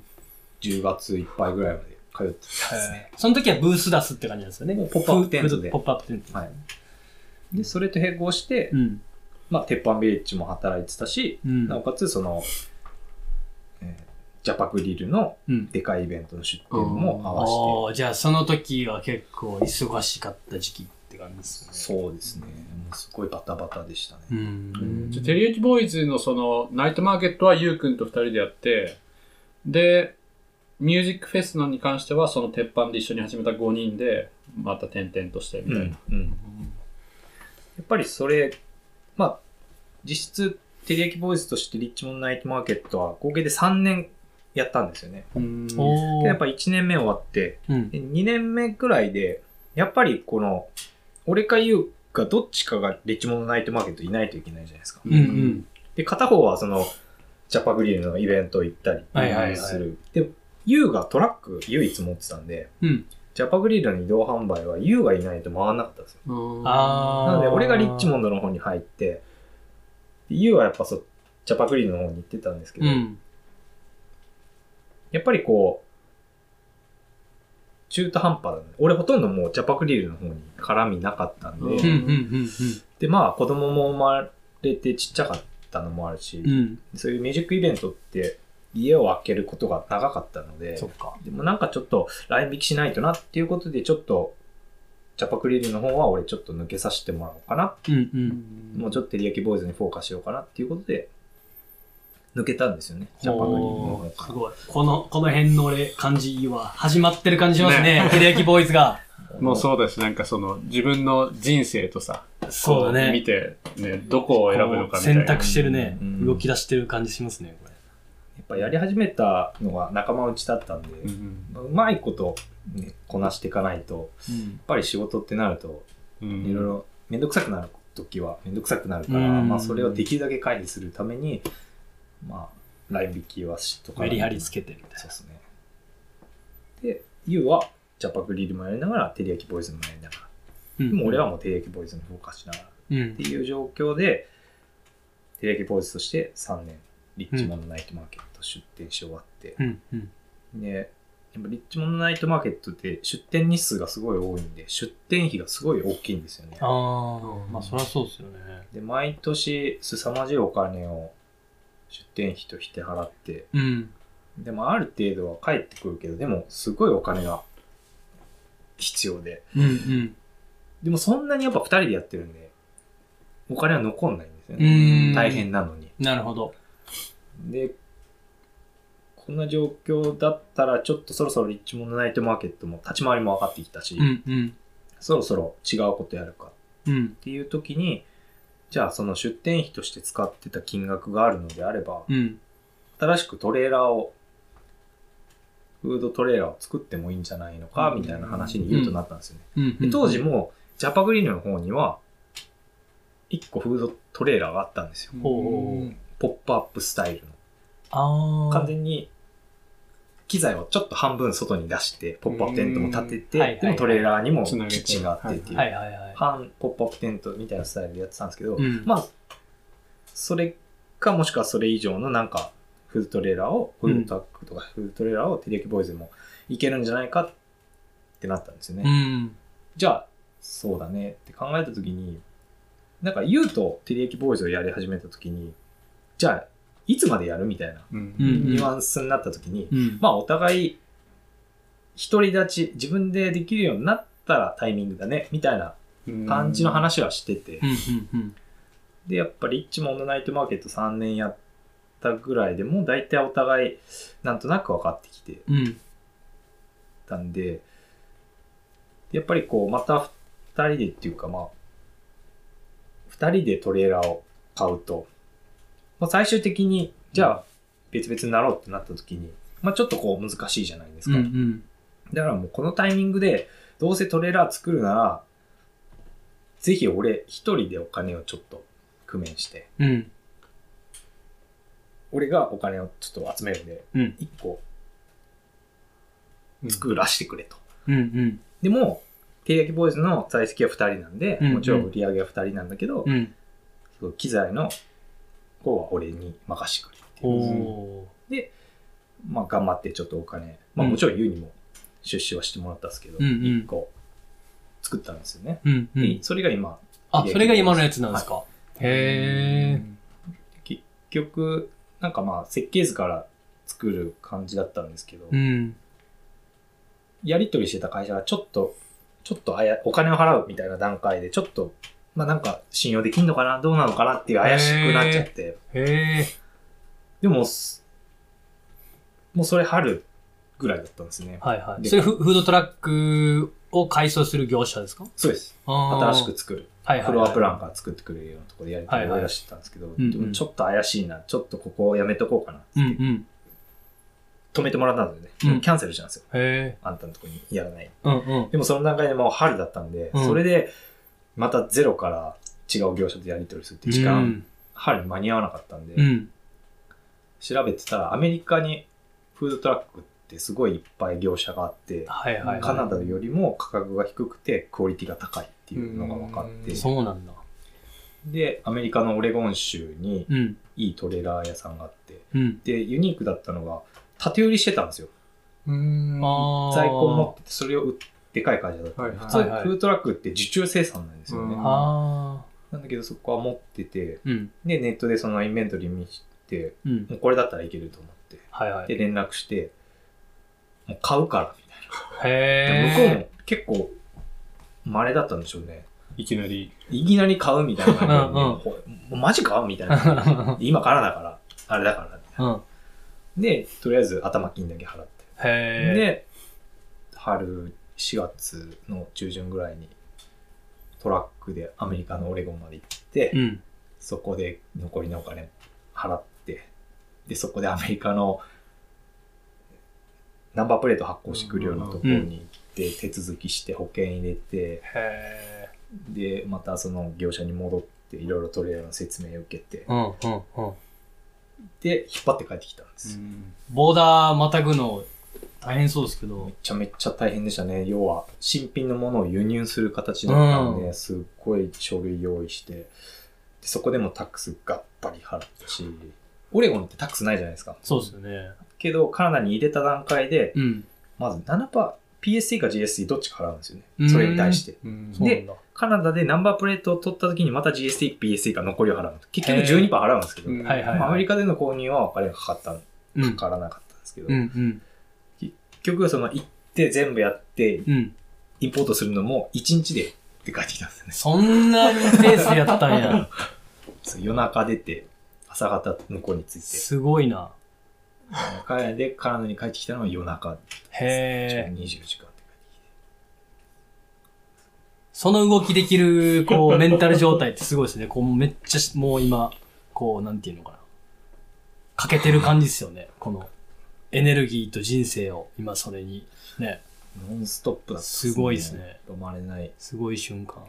まあ、やっぱその、パートナーの佐々木優が、やっぱすごい勢いのある人だったんで、うやっん。ぱ勝負するとこは行かなきゃいけないっていうのをすごい僕勉強になったんで、ああ、なるほどね。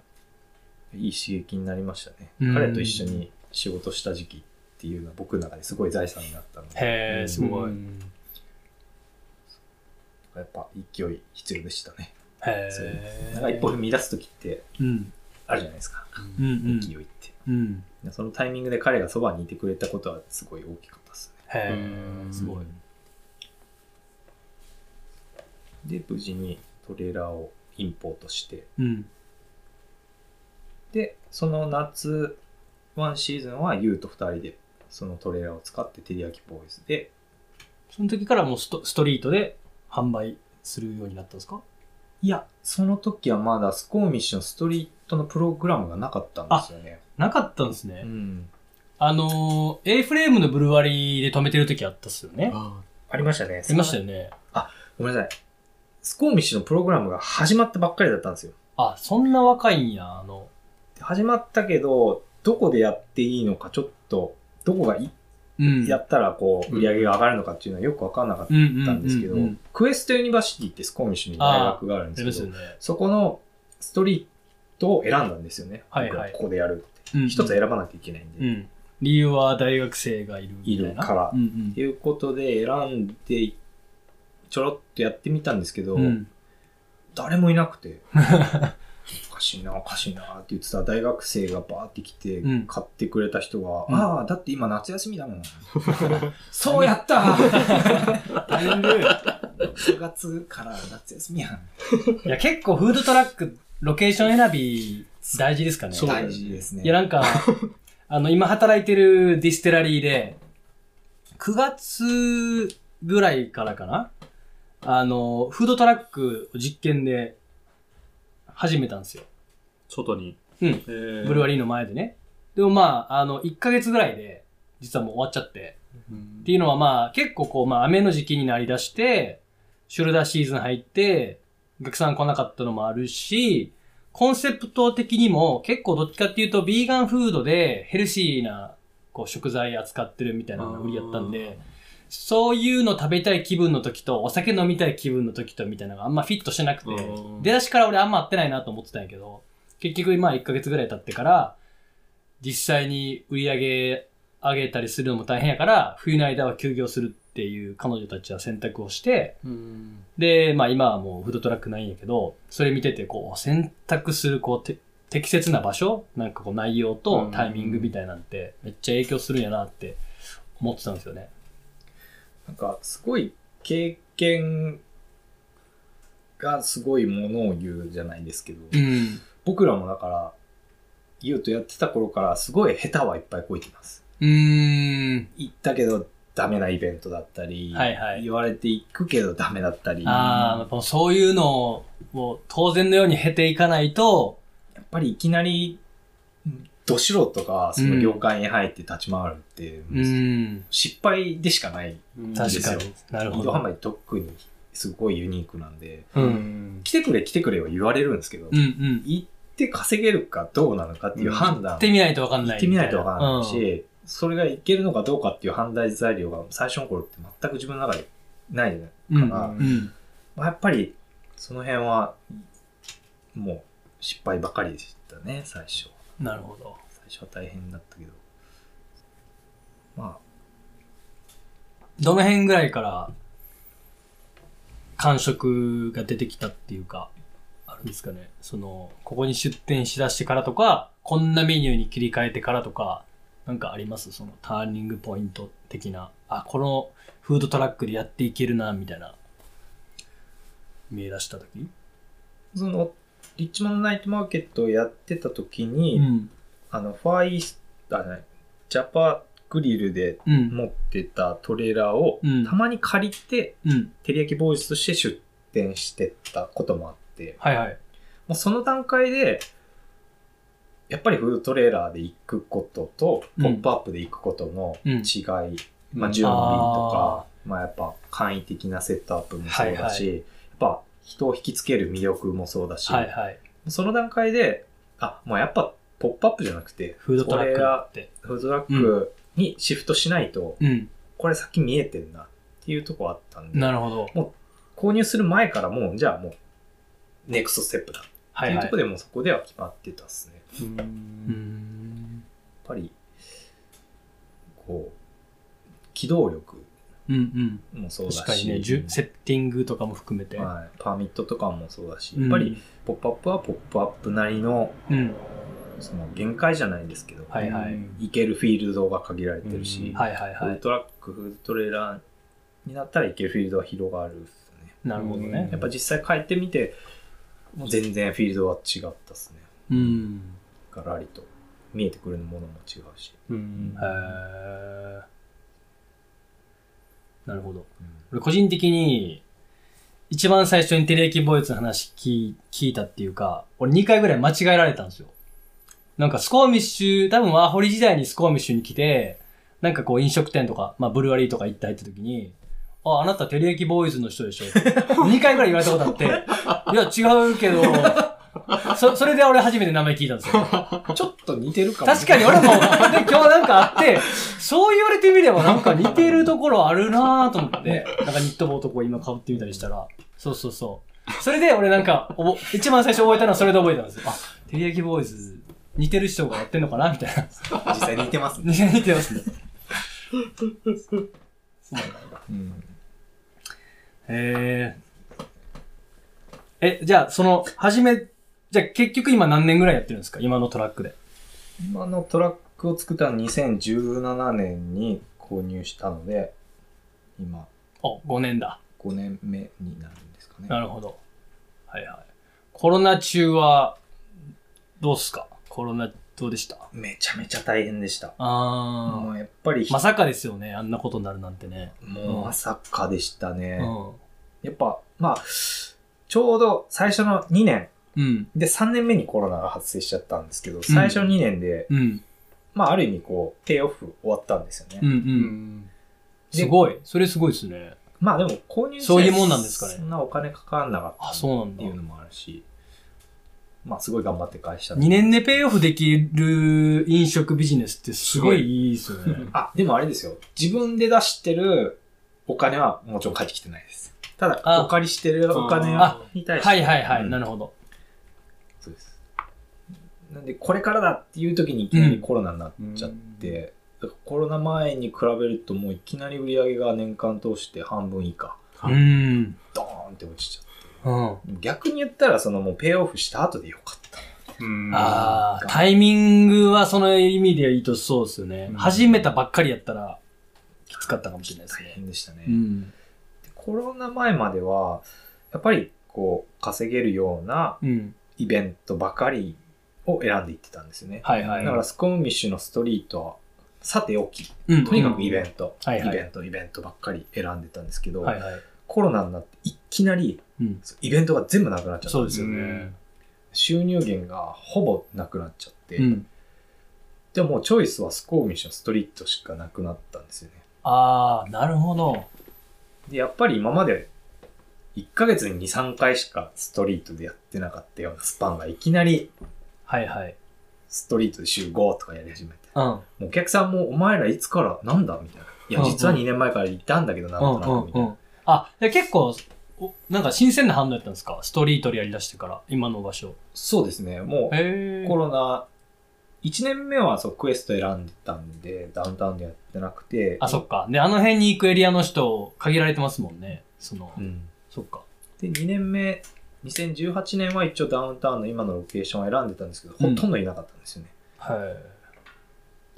3年目でコロナになっちゃって、強制的にダウンタウン、スコーミッシュにフォーカスうん。しなきゃいけなくなったんですけど、でうんももともとテリヤキボーイズとしてトレーラーを買ってやっぱいろんなイベントを行ってうん。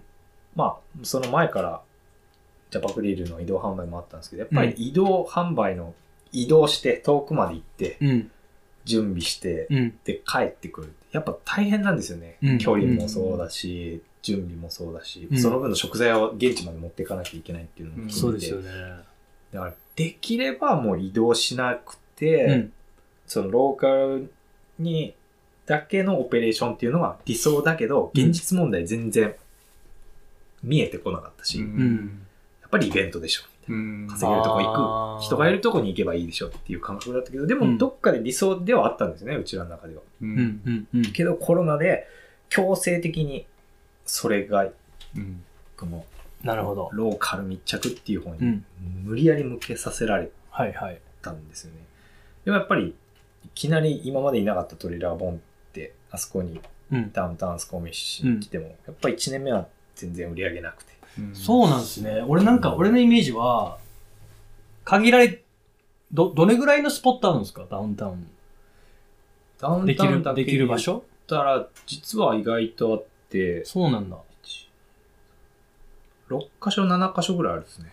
なんか俺のイメージは、競争率高いから、そこに入るのが大変で、で、やっとその取れたから、ここに出店してんのかなと思ったんですよ。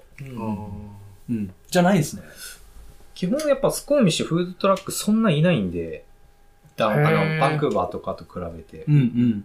バンクーバーのダウンタウンのフードトラックのプログラムもいろいろ場所がバーってあるんですけど、うやっんうん。ぱ競争率高いんで、みんなラインナップするんですよね。リスうん。うトんに。う。うんんうん。開かないと入れない。はいはい。うんで。しかも出店費年間何万ドル。はいはいはい。スコーミッシュはもう誰もやってないんで、一応プログラムとしてスポットがあるけど、うん。もうガラ、どこガラ空きやったんや。誰でもどこでもいい。今でもガラ空きなんですか実際そうですね。ダウンタウンでやってんの、えーそうなんだちっとグリックとあと、そうですよね。だって見かけやってん。るうんうん。 3台だけですもんね。うんまだ半分も埋まってないです。そうなんや。なんであの、ディス、ディステラレに来た女の子二人組は、そこ。しなかったんや。わかんないけど。まあ、なんななんだろんうかなフードトラックによってやっぱコンセプトがね、いろいろ違うと思うんですね。へー多分あの子たちは、うん。どっちかというとミュージックイベントとか、うんうイん。ベント寄りのコンセプトなんじゃないかなああ、確かにフェスティバルとは行きたいって言ってました思いね。ます。ううんん。うん。で逆にフーあの、イベントには行かないっていうスタンスもあるし、う。うんん。まあ、本当コンセプト次第な気はしますね。なるほどうんそう、コロナになる前、うん要はトレーラーを購入して1年やって、うん。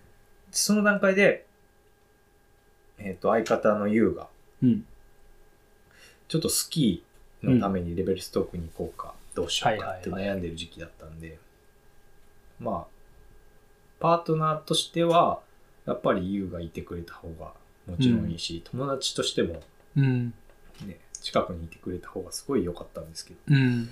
彼のことを考えるとね、絶対レベルストークっていうフィールドって、うん。スキーにとっていいじゃないですうか。ん。そうですね。ぜひ行った方がいいんじゃないっていう感じで、まあ、プッシュしたのもあるし、まあ、彼の中でもほぼ決まってたのもあるんでしょうけど、まあ、彼がレベルストーク行くってなった段階でもうじゃあ照り焼きボーイズは全部自分でテイクオーバーしますうん。っていうことでうん。その会社かうんら相方が抜けて、うん。でまあ会社をオンさせてもらうことになってそこで今の体制ができていくんですか。はいうんなったんですねへ一ー人今何、どういう、一人で、え、一人でやってるんですか今。えっと2人フルタイムがいますおー、あ、そっかそっか。へえ。結構変わりますよね。そうすると、求人も初めてみたいな感じになるんですかね。実は求人出したことなくて、へえ。と知り合いづてっていうか、まあ、もともと友達だった人に、つながりで。はい、もうぜひうちで働いてよってもうずっと誘ってて、へでえ。相手もレディーになった段階で来てくれて、うんへえ。やっぱ1年目、2年目って一人でやってたんで、うん。まあ、1年目なんて YOU いたけど、でも YOU はほとんどジャパグリーンの方にいたので、うん。まあ、ほぼ一人で2年やってたけど、まあ、ちょっとオーバーワークすぎた状況で、うん。その二人が入ってくれたんで、もう会社としては、大きな飛躍ですよね。うん。それ、入ってくれたのが、あの、コロナになった年なんですけど、ああ、そうなんだ。うんタイミング的にはじゃあ、コロナになったけど、二人フルタイムいるしってはい感じですよね。うん会社的にはすっごい大変な時期に二人雇うって大変だったけど、やっぱその辺カナダってすごく、サポート結構あったんですよね。ガバメントのサポートが手厚かったんで、そこはもう甘えさせてもらって、うんでも、やっぱ人を雇うっていうことは、その人たちにしっかりとした給料を与えないとね、うん。ダメなので、そうですよね。そこは人材を育成ということで、うんもう常にその二人を前に前に出して、はいはい。もう立ってもらって、はいはい。デスコミッシュでずっとやった結果、うん。コロナの1年大変だったけど、次の年でうん。かなりお客さんがつくようになって、はいはいはい。もうコロナ前の売り上げとほぼ同等ぐらいまで一気に。へー。要は今までイベントに行ってそんだけの売り上げがあったのが、うんスコーミッシュだけでそんだけの売り上げぐらいまでうん持ち上げることができたんうん。うで、ん。 2人のおかげですね。うんすごい。すごいね。それはもう、その、なんていうの今に至るまでの、なんかこう、地道にやったから、そこにたどり着いたって感じなんですかね。その二人が頑張ってくれたから。そうですね。やっぱり今まではこう、ギャンブルじゃないけど、うんイベントって一発勝負なんで、ん。一回バンっていくと、うん。もう稼げるんですけど、それで終わりじゃないですか。うん。うん。別に同じお客さんに会うみたいな感じとはまた違いますよね。ほぼほぼね、うん同じイベントに行けば同じお客さんが帰ってくるけど、でもそれは次の年の話であって、うんやっぱり一元さんっていうんですかね、うんうん。もうき初めてのお客さんをさばくっはいはいて。いう感じだったんですけど、コロナになってからやっぱうりん。同じ場所で毎日同じ時間帯でやってると、同じ人がこう帰ってきて、そうですよね。で友達になったり、うん。やっぱ美味しかったよっていうフィードバックもすごいもらえるし、うん。前やってたスタイルよりも、よりこう、やってて面白いというか、うん。つながりをもっと作っていくって感じ。なんかこう密着地域密着してるなっていう実感はすごいあるですね、うやん。ってて面白いです、うん。うーん。おすごい。全然違うかったな、ストーリーが。面白いですね。こうやって聞いてみないと分かんないもんですね。 なかなかそうですねいや、なんか、その、さっきも言ったんですけど、俺は、その、ストリートは常にこう、ウェイティングリストがあって、で、やっとそこに来て、今があるのかなと思ったけど、そうじゃなくて、みたいなところで、で今二人従業員がいてはって、地道にそこでやっていくことで、定着お客、定着、お客さんが定着して、今があると。うんそういうことなんですね。まあ、要は全くネームバリューがないネームバリューっていうかこう全くないとこから、うん今テリヤキポーイズっていうブランドがうんあそこに定着してるとう。いうん感覚ですね、まあ、すごい定着してる感じありますね。そうですね、うんも見てて。うお昼になると必ず来てくれるお客さんいっぱいいらっしゃるんでへえー、すごい。本当当時最初やり始めた時なんで本当に誰も来なかったのでそれが今そうあなんんだや。け定着してるんでもう何もないとこからこんだけみんなに受け入れてもらってるっていうのはすごい嬉しいことですよね。ああなんか昔と違ってなんかその、食材のことを知らないみたいなのはないですよね。なんか、昔やったら、照り焼きって何とか、もう照り焼きって名前も今いっぱいあるじゃないですか。てり、なんか、ビーフジャーキーとか買っても、照り焼きフレーバーとかあるから、なんか、お客さん自体は、その味に対してとか、ご飯、なんていうの、その、料理に対する珍しさとか、抵抗感っていうか、こう、怖いもの試し、みたいな感じじゃないですよね、もまあやっぱ照り焼きっていうのに対してはみんな知ってるんですけど、うんそれ以外の結構焼きそばうちう。ああ、よく売れ焼きそてばるんですけど、はいはい。まあ、今ツコミ市では定着してるんですけど最初、焼きそばってなんだああ、確かに。焼きそばって言って、販売しだすと、なんだってなりますよね。うんフライドヌードルうんじゃなくて。結構ねいろんなお店で焼きそば出されてるけど、うん。意外とみんな知らないんだなっていうのが最初のそっ手応か。えでなるほど。でもやっぱり美味しいものを頑張って出せばみんなこう、好きになってくれるというか、うん、うとん。こがあってカナダって食のチョイスってあんまなくないですか、うん、あんまないですよね。日本みたいにあの B 級グルメってないから、んはいはいまあ、まあじゃあサクッと食うならマックとか、うん、うん、あのファストフードに行くしかないけど、うん。日本っていろんなそういう B 級グルメとかサクッと食べるようなチョイスがあるから、そこをどうにかしてこうカナダに落とし込みたくて、はいはいそうまあ、自称 C 級グルメって言ってるんですけど D よりも、 でも D よりも C。 もうちょっとこうはいなんですけど、まあへーその手応えは感じてますね焼きそばじゃあ結構人気あるんですね。焼きそばすごいですね、はななんか俺個人的になんでお好み焼きとか、俺まあ関西なんで、なんでお好み焼きとかたこ焼きとか、バンクーバーも含めうんうんうて、んそんなになんでないんやろなっていうんうんうん思ってたんですよね。お好み焼きも、えっ、と、知り合いがスウィスラーでファーマーズマーケットに出店してる友達がいて、はいその友達は、まあ、ポップアップでやってて、うん。で、バンクーバーでやってる日系のイベントとかがあるんですけど、はいはいはいそういうとこに出店してるとやっぱすごい人気なんですよね。はいはいはいはい。ただ、オペレーションを考えると、ストリートでそれをやるってなると、やあっ、ぱそこのハードルがあるんですか。へー作る。うん、回転率とかそういうことへか。ーをちょっと、まあ、照り焼きボーイズとしては考えますね。うんなるほどやっぱ焼きそばって早いんで、パパパッそうか。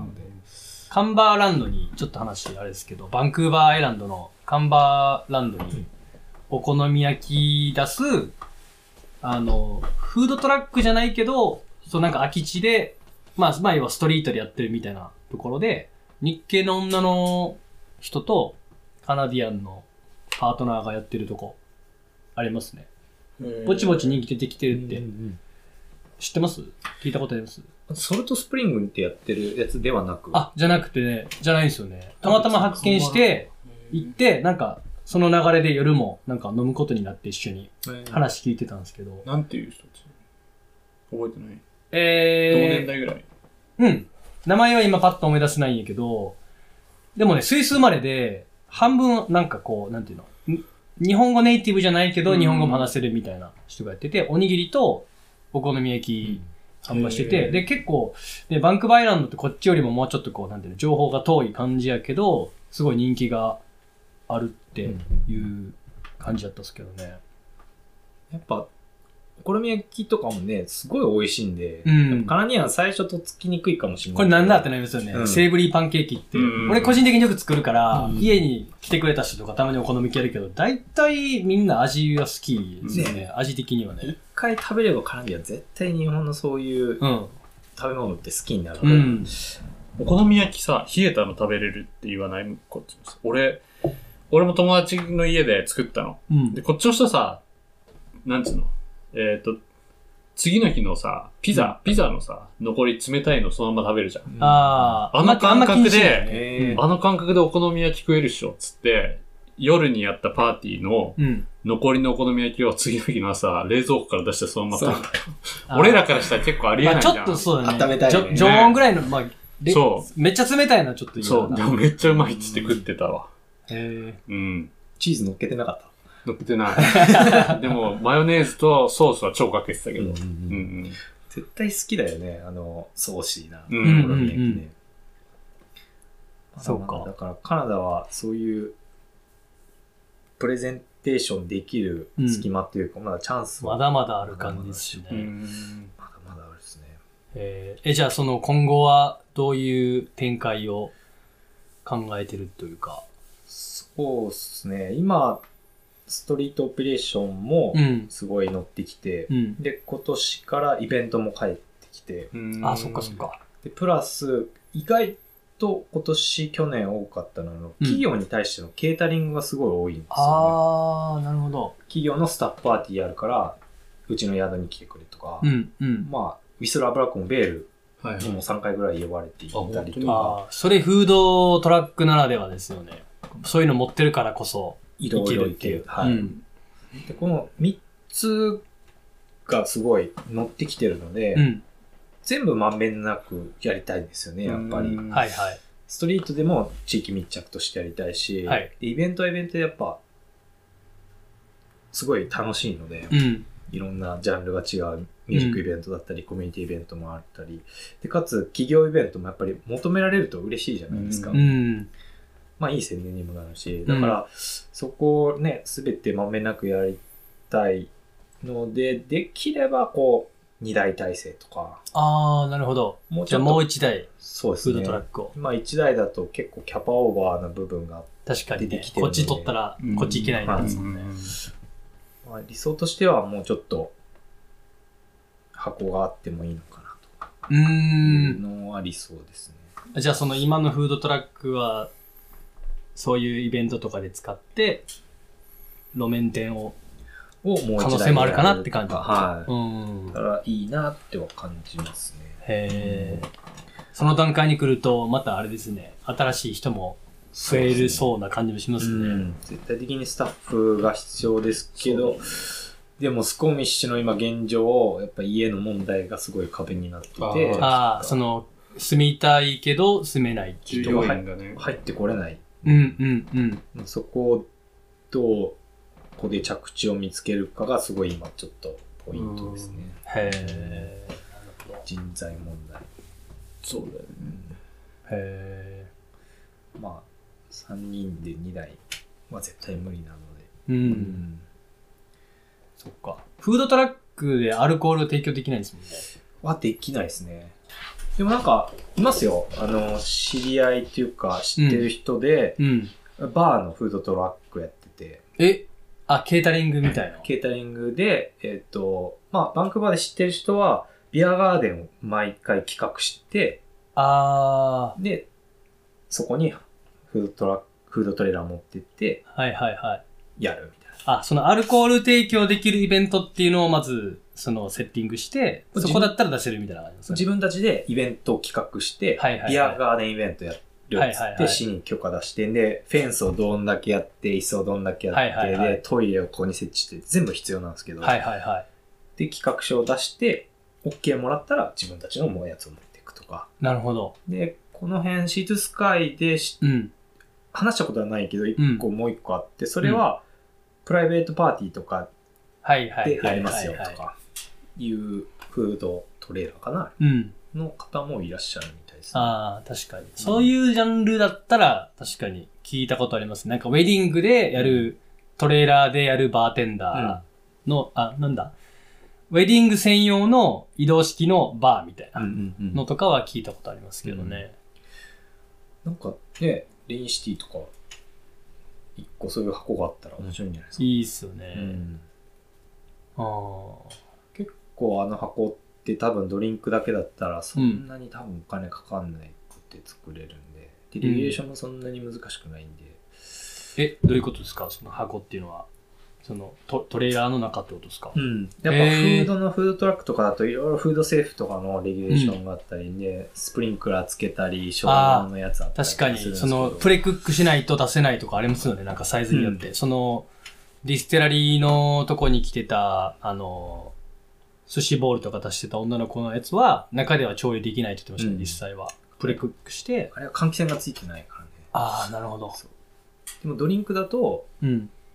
まあ、ある程度のちゃんとした、あの、フードセーフのガイドラインを沿ってれば、そんな難しい機材もいらないし。へえ、そうなんだ。うんえ、ちょっと、今度めっちゃ繰り返してもらってもいいですかそのもちろん、もちろん知ってる。はいいつでもいつでも。いや真剣に結構俺フードトラック自体は前から興味があって、うんただジャンル的に自分自身はやっぱカクテル作るの好きなんで、うんただなんかうん普通にストリートでそういうのは難しいのは分かってたから、どうしたらいいんだろうなみたいな思ってたんですよ。そういう特殊なイベントフォーカスだったら、すごい、例えばプライベートパーティー、ウェディングとかだったうら、ん、うん、できそうな気をします。うん。ただ、ストリートは、難しい気そうがですするよっね。カナダはアルコール厳しいですもんね、う結ん構路上に関しても。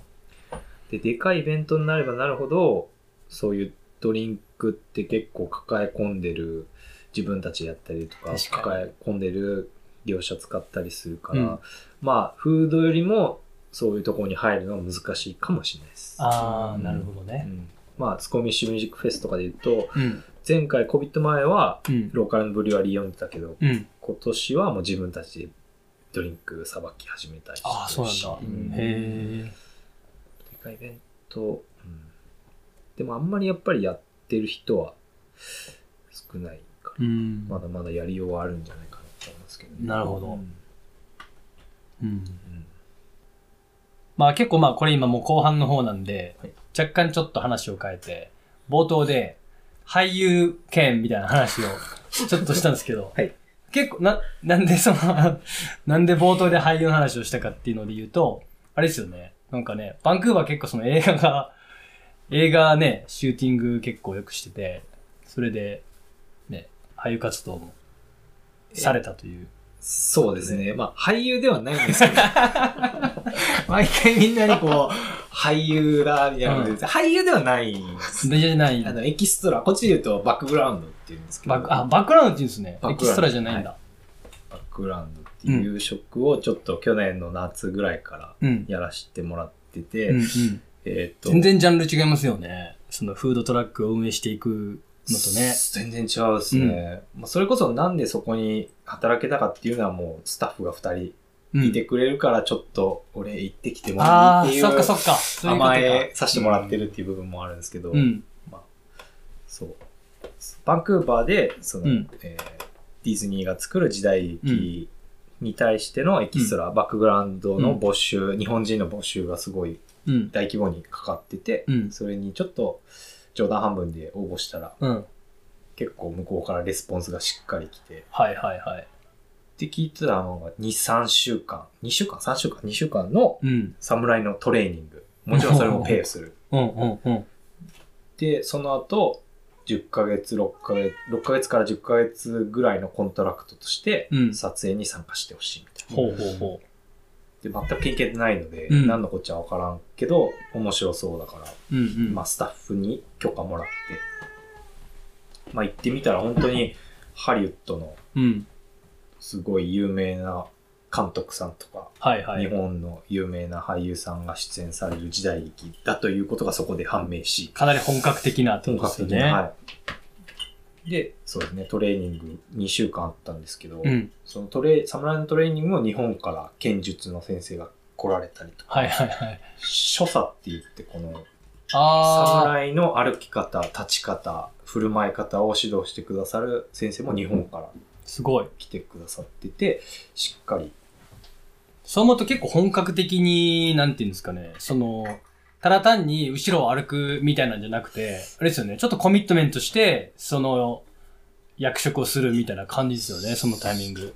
なんか今までハリウッドがやってる時代劇って、うん結構、日本人から見ると違和感があるめ時ちゃ代め劇ちゃありましたよね。ね。てかほん大体そうですよね。うん。で、も、今回、ハリウッドで、その、プロダクション FX って大元はディズニーなんですけど、うん本気の時代劇を作りたいと。で、あー監督も、本物、日本人が見ても遜色ないものを本気で作りたいと。はいはい。すごい気合が入ってて、で、日本で撮影をしたかったんですけど、うん。コロナの影響で急遽カナダに撮影が来ました。はいはいはい。それでもやっぱり本物として作品を仕上げたいからっていうことで、うん日本からの時代劇の監督さん、うん衣装の方、うん建築の方、うん。所作の方、剣術の方、スタントの方、全部各セクションでうん日本のプロの方をお呼びして、うん本当の時代劇を作りたいと。なるほで、やっぱりエキストラで僕らが歩くにしても、うん。うんちゃんとした歩き方、日本人はのあ侍の歩き方を再現したいということで、そう本気で。そのトレーニンググループは、国籍はいろいろだったんですかまあ、アジア人の人だと思うんですけど、その、あの、まあ、侍なんで、そうですね。見た目は日本人だけど、日系2世の方。の人もいいて、はいへ僕、ほとんどバンクーバーに日本人の知り合いいなかったですけど、ー うん。すっごい日本人の人いますね。バンクーあははバはー こんなにいたんだっていうぐらい。確は確かに、スコミシに比べたら、そうですよね。いうんうん。でもね、コミュニティあるもんね。もうでっかいのがう。うん私その日系センターも含めてね。ねうん。やっぱり知、ってる人とかいた現場で。あ、もちろん、あの、移動販売仲間の人もいたりとああ、そうなんか、や。へやっぱ俳優さんもいらっしゃいますし、うんで、そういうバックグラウンドとか、できればキャストを狙ってる方はいで活動されてる方もいっぱいいらっしゃったりとか、え。まあでもそうですよね。だって、このエリアで本気でそういうのを目指してる人が住んではるのも全然納得いけるし、そういう人からしたら、その映画に参加できるって結構本気ですよね。そうです大きいですよね。ううんん。バンクーバーエリアってもうノンサハリウッドっていうぐらいすごい撮影が多い場所なんうで、ん。もう長く20年以上やられてる方もいらっしゃったり、うんう。うんんすごい、すごい業界だなっていうのを感じましたね。へえ。それ参加してみてどうですかも、もなんか今後もやろうかなっていうのもあるんですかそれともまそうですね。まあ縁があれば、縁とタイミングがあればやってみたいなとは思ってます。実際にその、この間撮らせてもらった、うんえー時代劇うんうんうんのやつ以外にもうん3つぐらい別のプロダクションのエキストラとして、BG としての撮影にも参加させてもらいましたね、すごい。でこの間直近でやったのが、ウィスラーの、なんか高級住宅地のキッチンでシェフの役で、後ろでこう、料へ理えしてる役だった。そうなんや。その前はスコーミッシュで、えーっと、ドラマの、これはやってるからいいのかな、アラスカデイリーっていうドラマのほう。撮影をスコーミッシュでやってて、それのエキストラだったへりですね。なんか、知らなかったけど、本当にいろいろ映画の撮影やってるっすね。こえ。れねうん。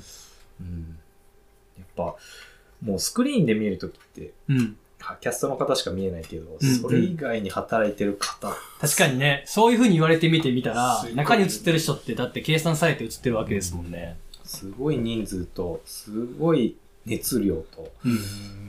すっごい熱い方たちが働いてる業界ですね。へえ。すごいみんなハードワークです。あ、ハードワークのイメージありますね。確かに。やっぱりこう日本だとあんまり日本はよくわかんないですけど、うんこうテレビ局に所属してドラマ撮ったりするけどうん。こっちってみんなそのプロジェクトごとにフリーランスで雇われてるんで、はいはいそのそのプロジェクトに対してのその集中力というか、あー。自分の最高のパフォーマンス出さないとダメですよねが。次呼ばれないから、はいはいはい。会社やとまあ雇われながらやってるみたいなとこあるけど。